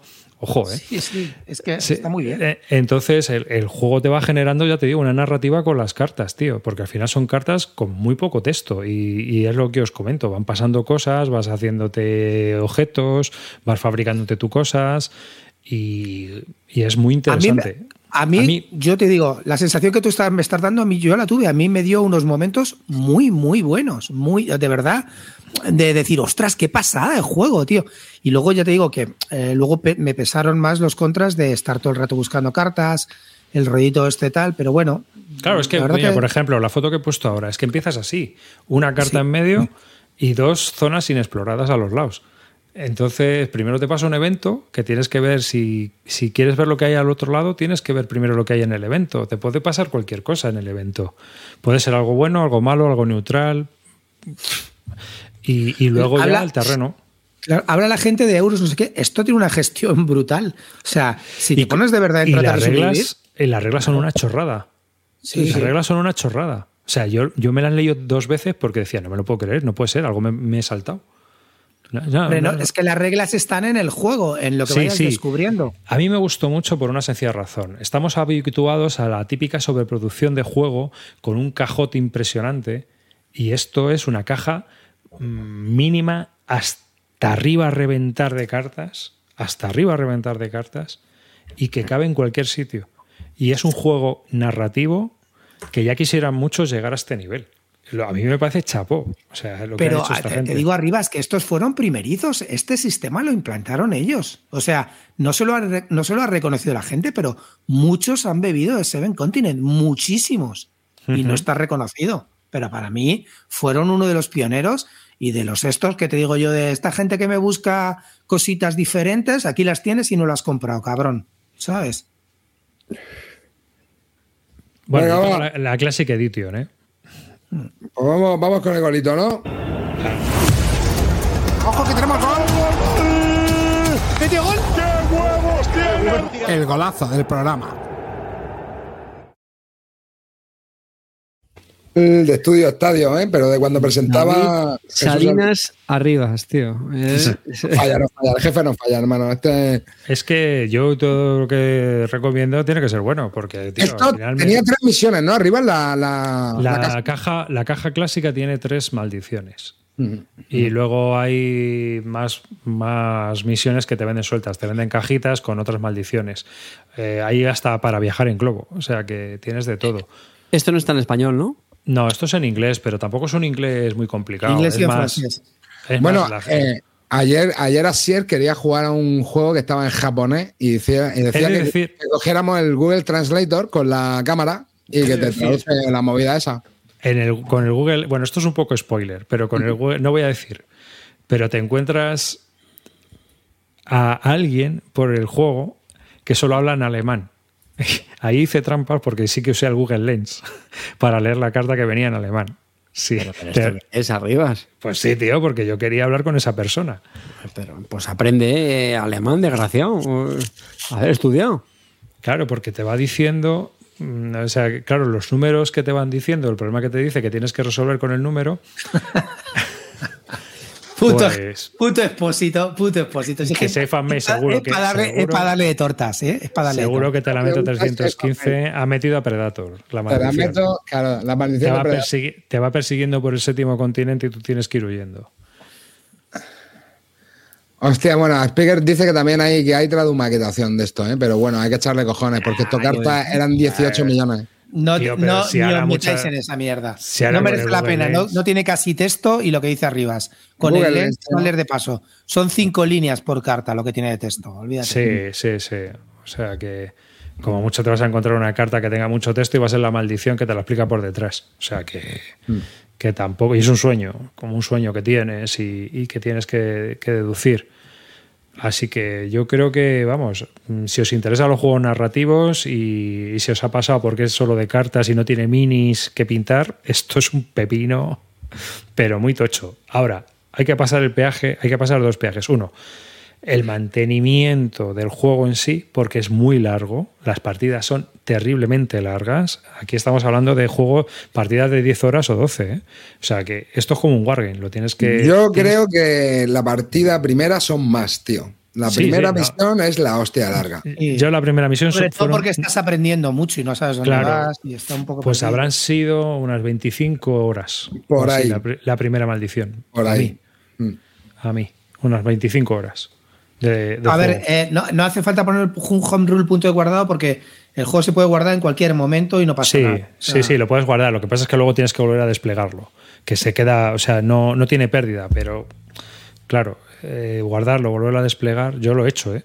Sí, yo también. tampoco es, porque además también hay como puntos de, digamos, de chequeo, ¿no? Es decir, cuando pasas de una zona a otra, por ejemplo, la foto que estáis viendo son unas islas, pero luego pasas a otras y todo eso se quita se vuelve a guardar otra vez en la caja. Eh, y luego el otro rollo es guardarlo. Cuando acabas, guardarlo. Pero bueno, yo creo que eso con, un sistema que te coloques tú de decir, bueno, pues voy colocando las cartas por grupos y luego ya voy guardando cada grupo, que es lo que hice yo, ¿no? O sea, pues, pues ya está, tampoco tiene mucho mayor problema. todo el que haya jugado con Wargames y haya tenido que colocar 200 fichitas o 2000 fichitas en sus respectivos cajoncitos, sabe de qué va la movida y lo puede hacer perfectamente sin, sin achacarse. También te digo que a lo sumo que tienes que guardar eh, arriba 40 cartas 50, tampoco son tantas, ¿sabes? No, sí, son, van a ser 50 o 60 cartas. Claro. Sí, porque, hombre, ten en cuenta, o más, porque ten en cuenta que hay una zona, hay cartas que sacas del juego y las metes en un lado, hay cartas que descartas y luego el mazo de cartas que vas. Que, o sea, pueden ser mm. más, ¿eh? pueden ser 100, ciento y pico, pero bueno, es lo que hay. El juego en sí yo creo que merece mucho la pena si te gustan los juegos narrativos o quieres una aventura narrativa, algo en solitario y, o con otra persona y desarrollarlo. Yo creo que a, dos se juega bastante bien. Además, no sé, no sabría yo decir. Yo no me atrevería a recomendarlo más de dos. Pero yo creo que una o dos personas pueden jugar sin problema. Bueno, una en solitario se juega muy bien. Y dos personas también pueden jugar muy bien, ¿eh? si entran los dos en el juego. Pero claro, hay que tener en cuenta que es un juego muy largo. Así que esas dos personas van a tener que estar, aunque tiene mecanismos el juego para que entres y salgas, o sea, no hay problema. Pueden entrar jugadores y salir jugadores en cualquier momento.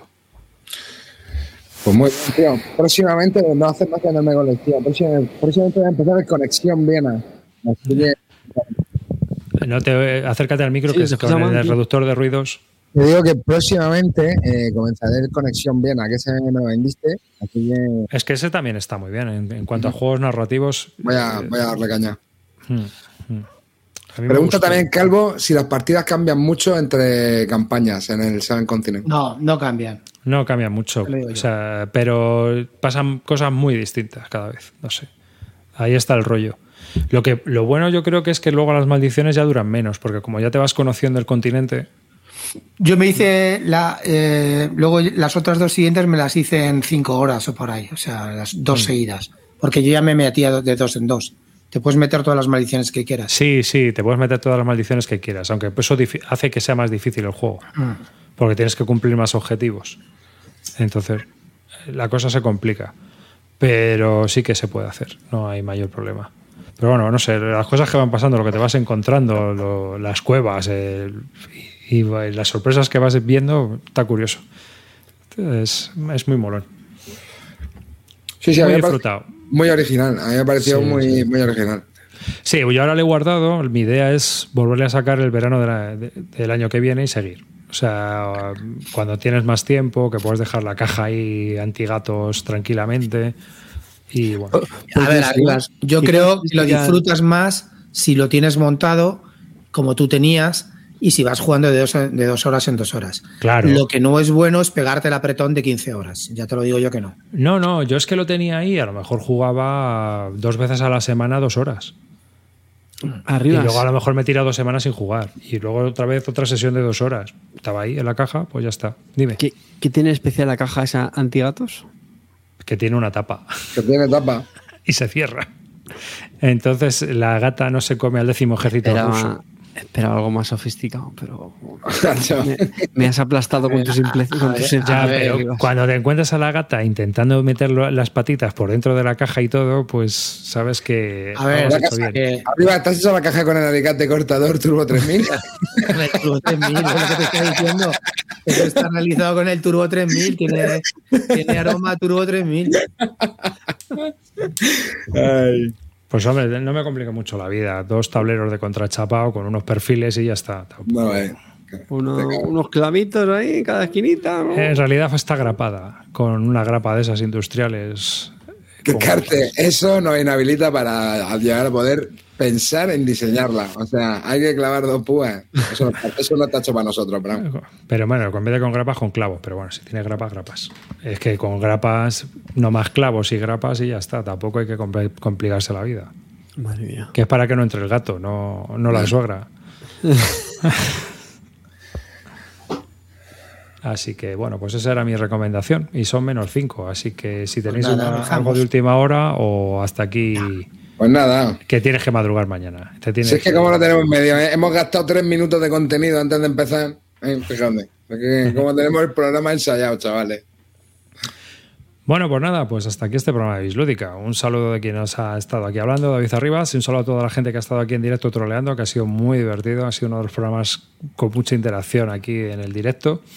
Y muchas gracias a aquellos que nos oís y nos veis en diferido, sobre todo los que nos oís, porque hay veces que el programa es muy visual y bueno, ¿qué le vamos a hacer? Pero es lo que, eh, es lo que tiene estar aquí. Espero que no se os atragante mucho. Así que un saludo y hasta el próximo programa. Amarillo. Bueno, chavales, pues nada, un placer como siempre. Buenas noches a todos. Ir al cascadero siempre con moderación y nos vemos en 15 días. Vamos, chavales. Clinito. Dankeschön, familia. A ver, chavales comentar algo, aunque yo nunca luego. a ver, Clint, tío, que. nunca conteste. A ver, Clint, A ver, Clint. Los únicos, los únicos que comentan van a ser los que se van a quejar porque el programa es muy visual. Los que se van a quejar porque has insultado a algún tipo de especie, pues raza. Comentar y quejaros y meteros con nosotros, tío. Seguimos siendo vuestros cuñados. Los que dicen. Siempre sabremos más que vosotros. Siempre ahora, ahora, van a comentar los ofendidos por el antiguo Clint cuando detestaba a Terrinoz. Ahora van a venir a cobrarse su venganza también. Siempre, siempre, chavales. Tú no decías, de Terrinoz y ahora estás por aquí dando voltios, exactamente. Que siempre somos vuestros cuñados y siempre sabremos más que vosotros.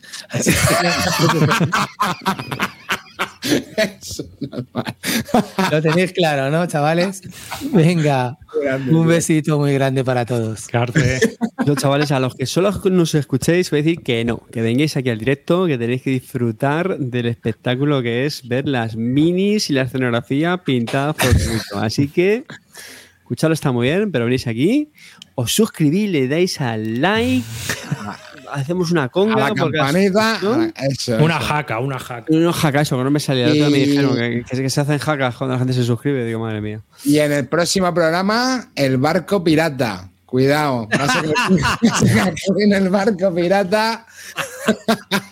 y recordar que, como bien han dicho en el chat, todo juego con home rules de Predator mejora bastante.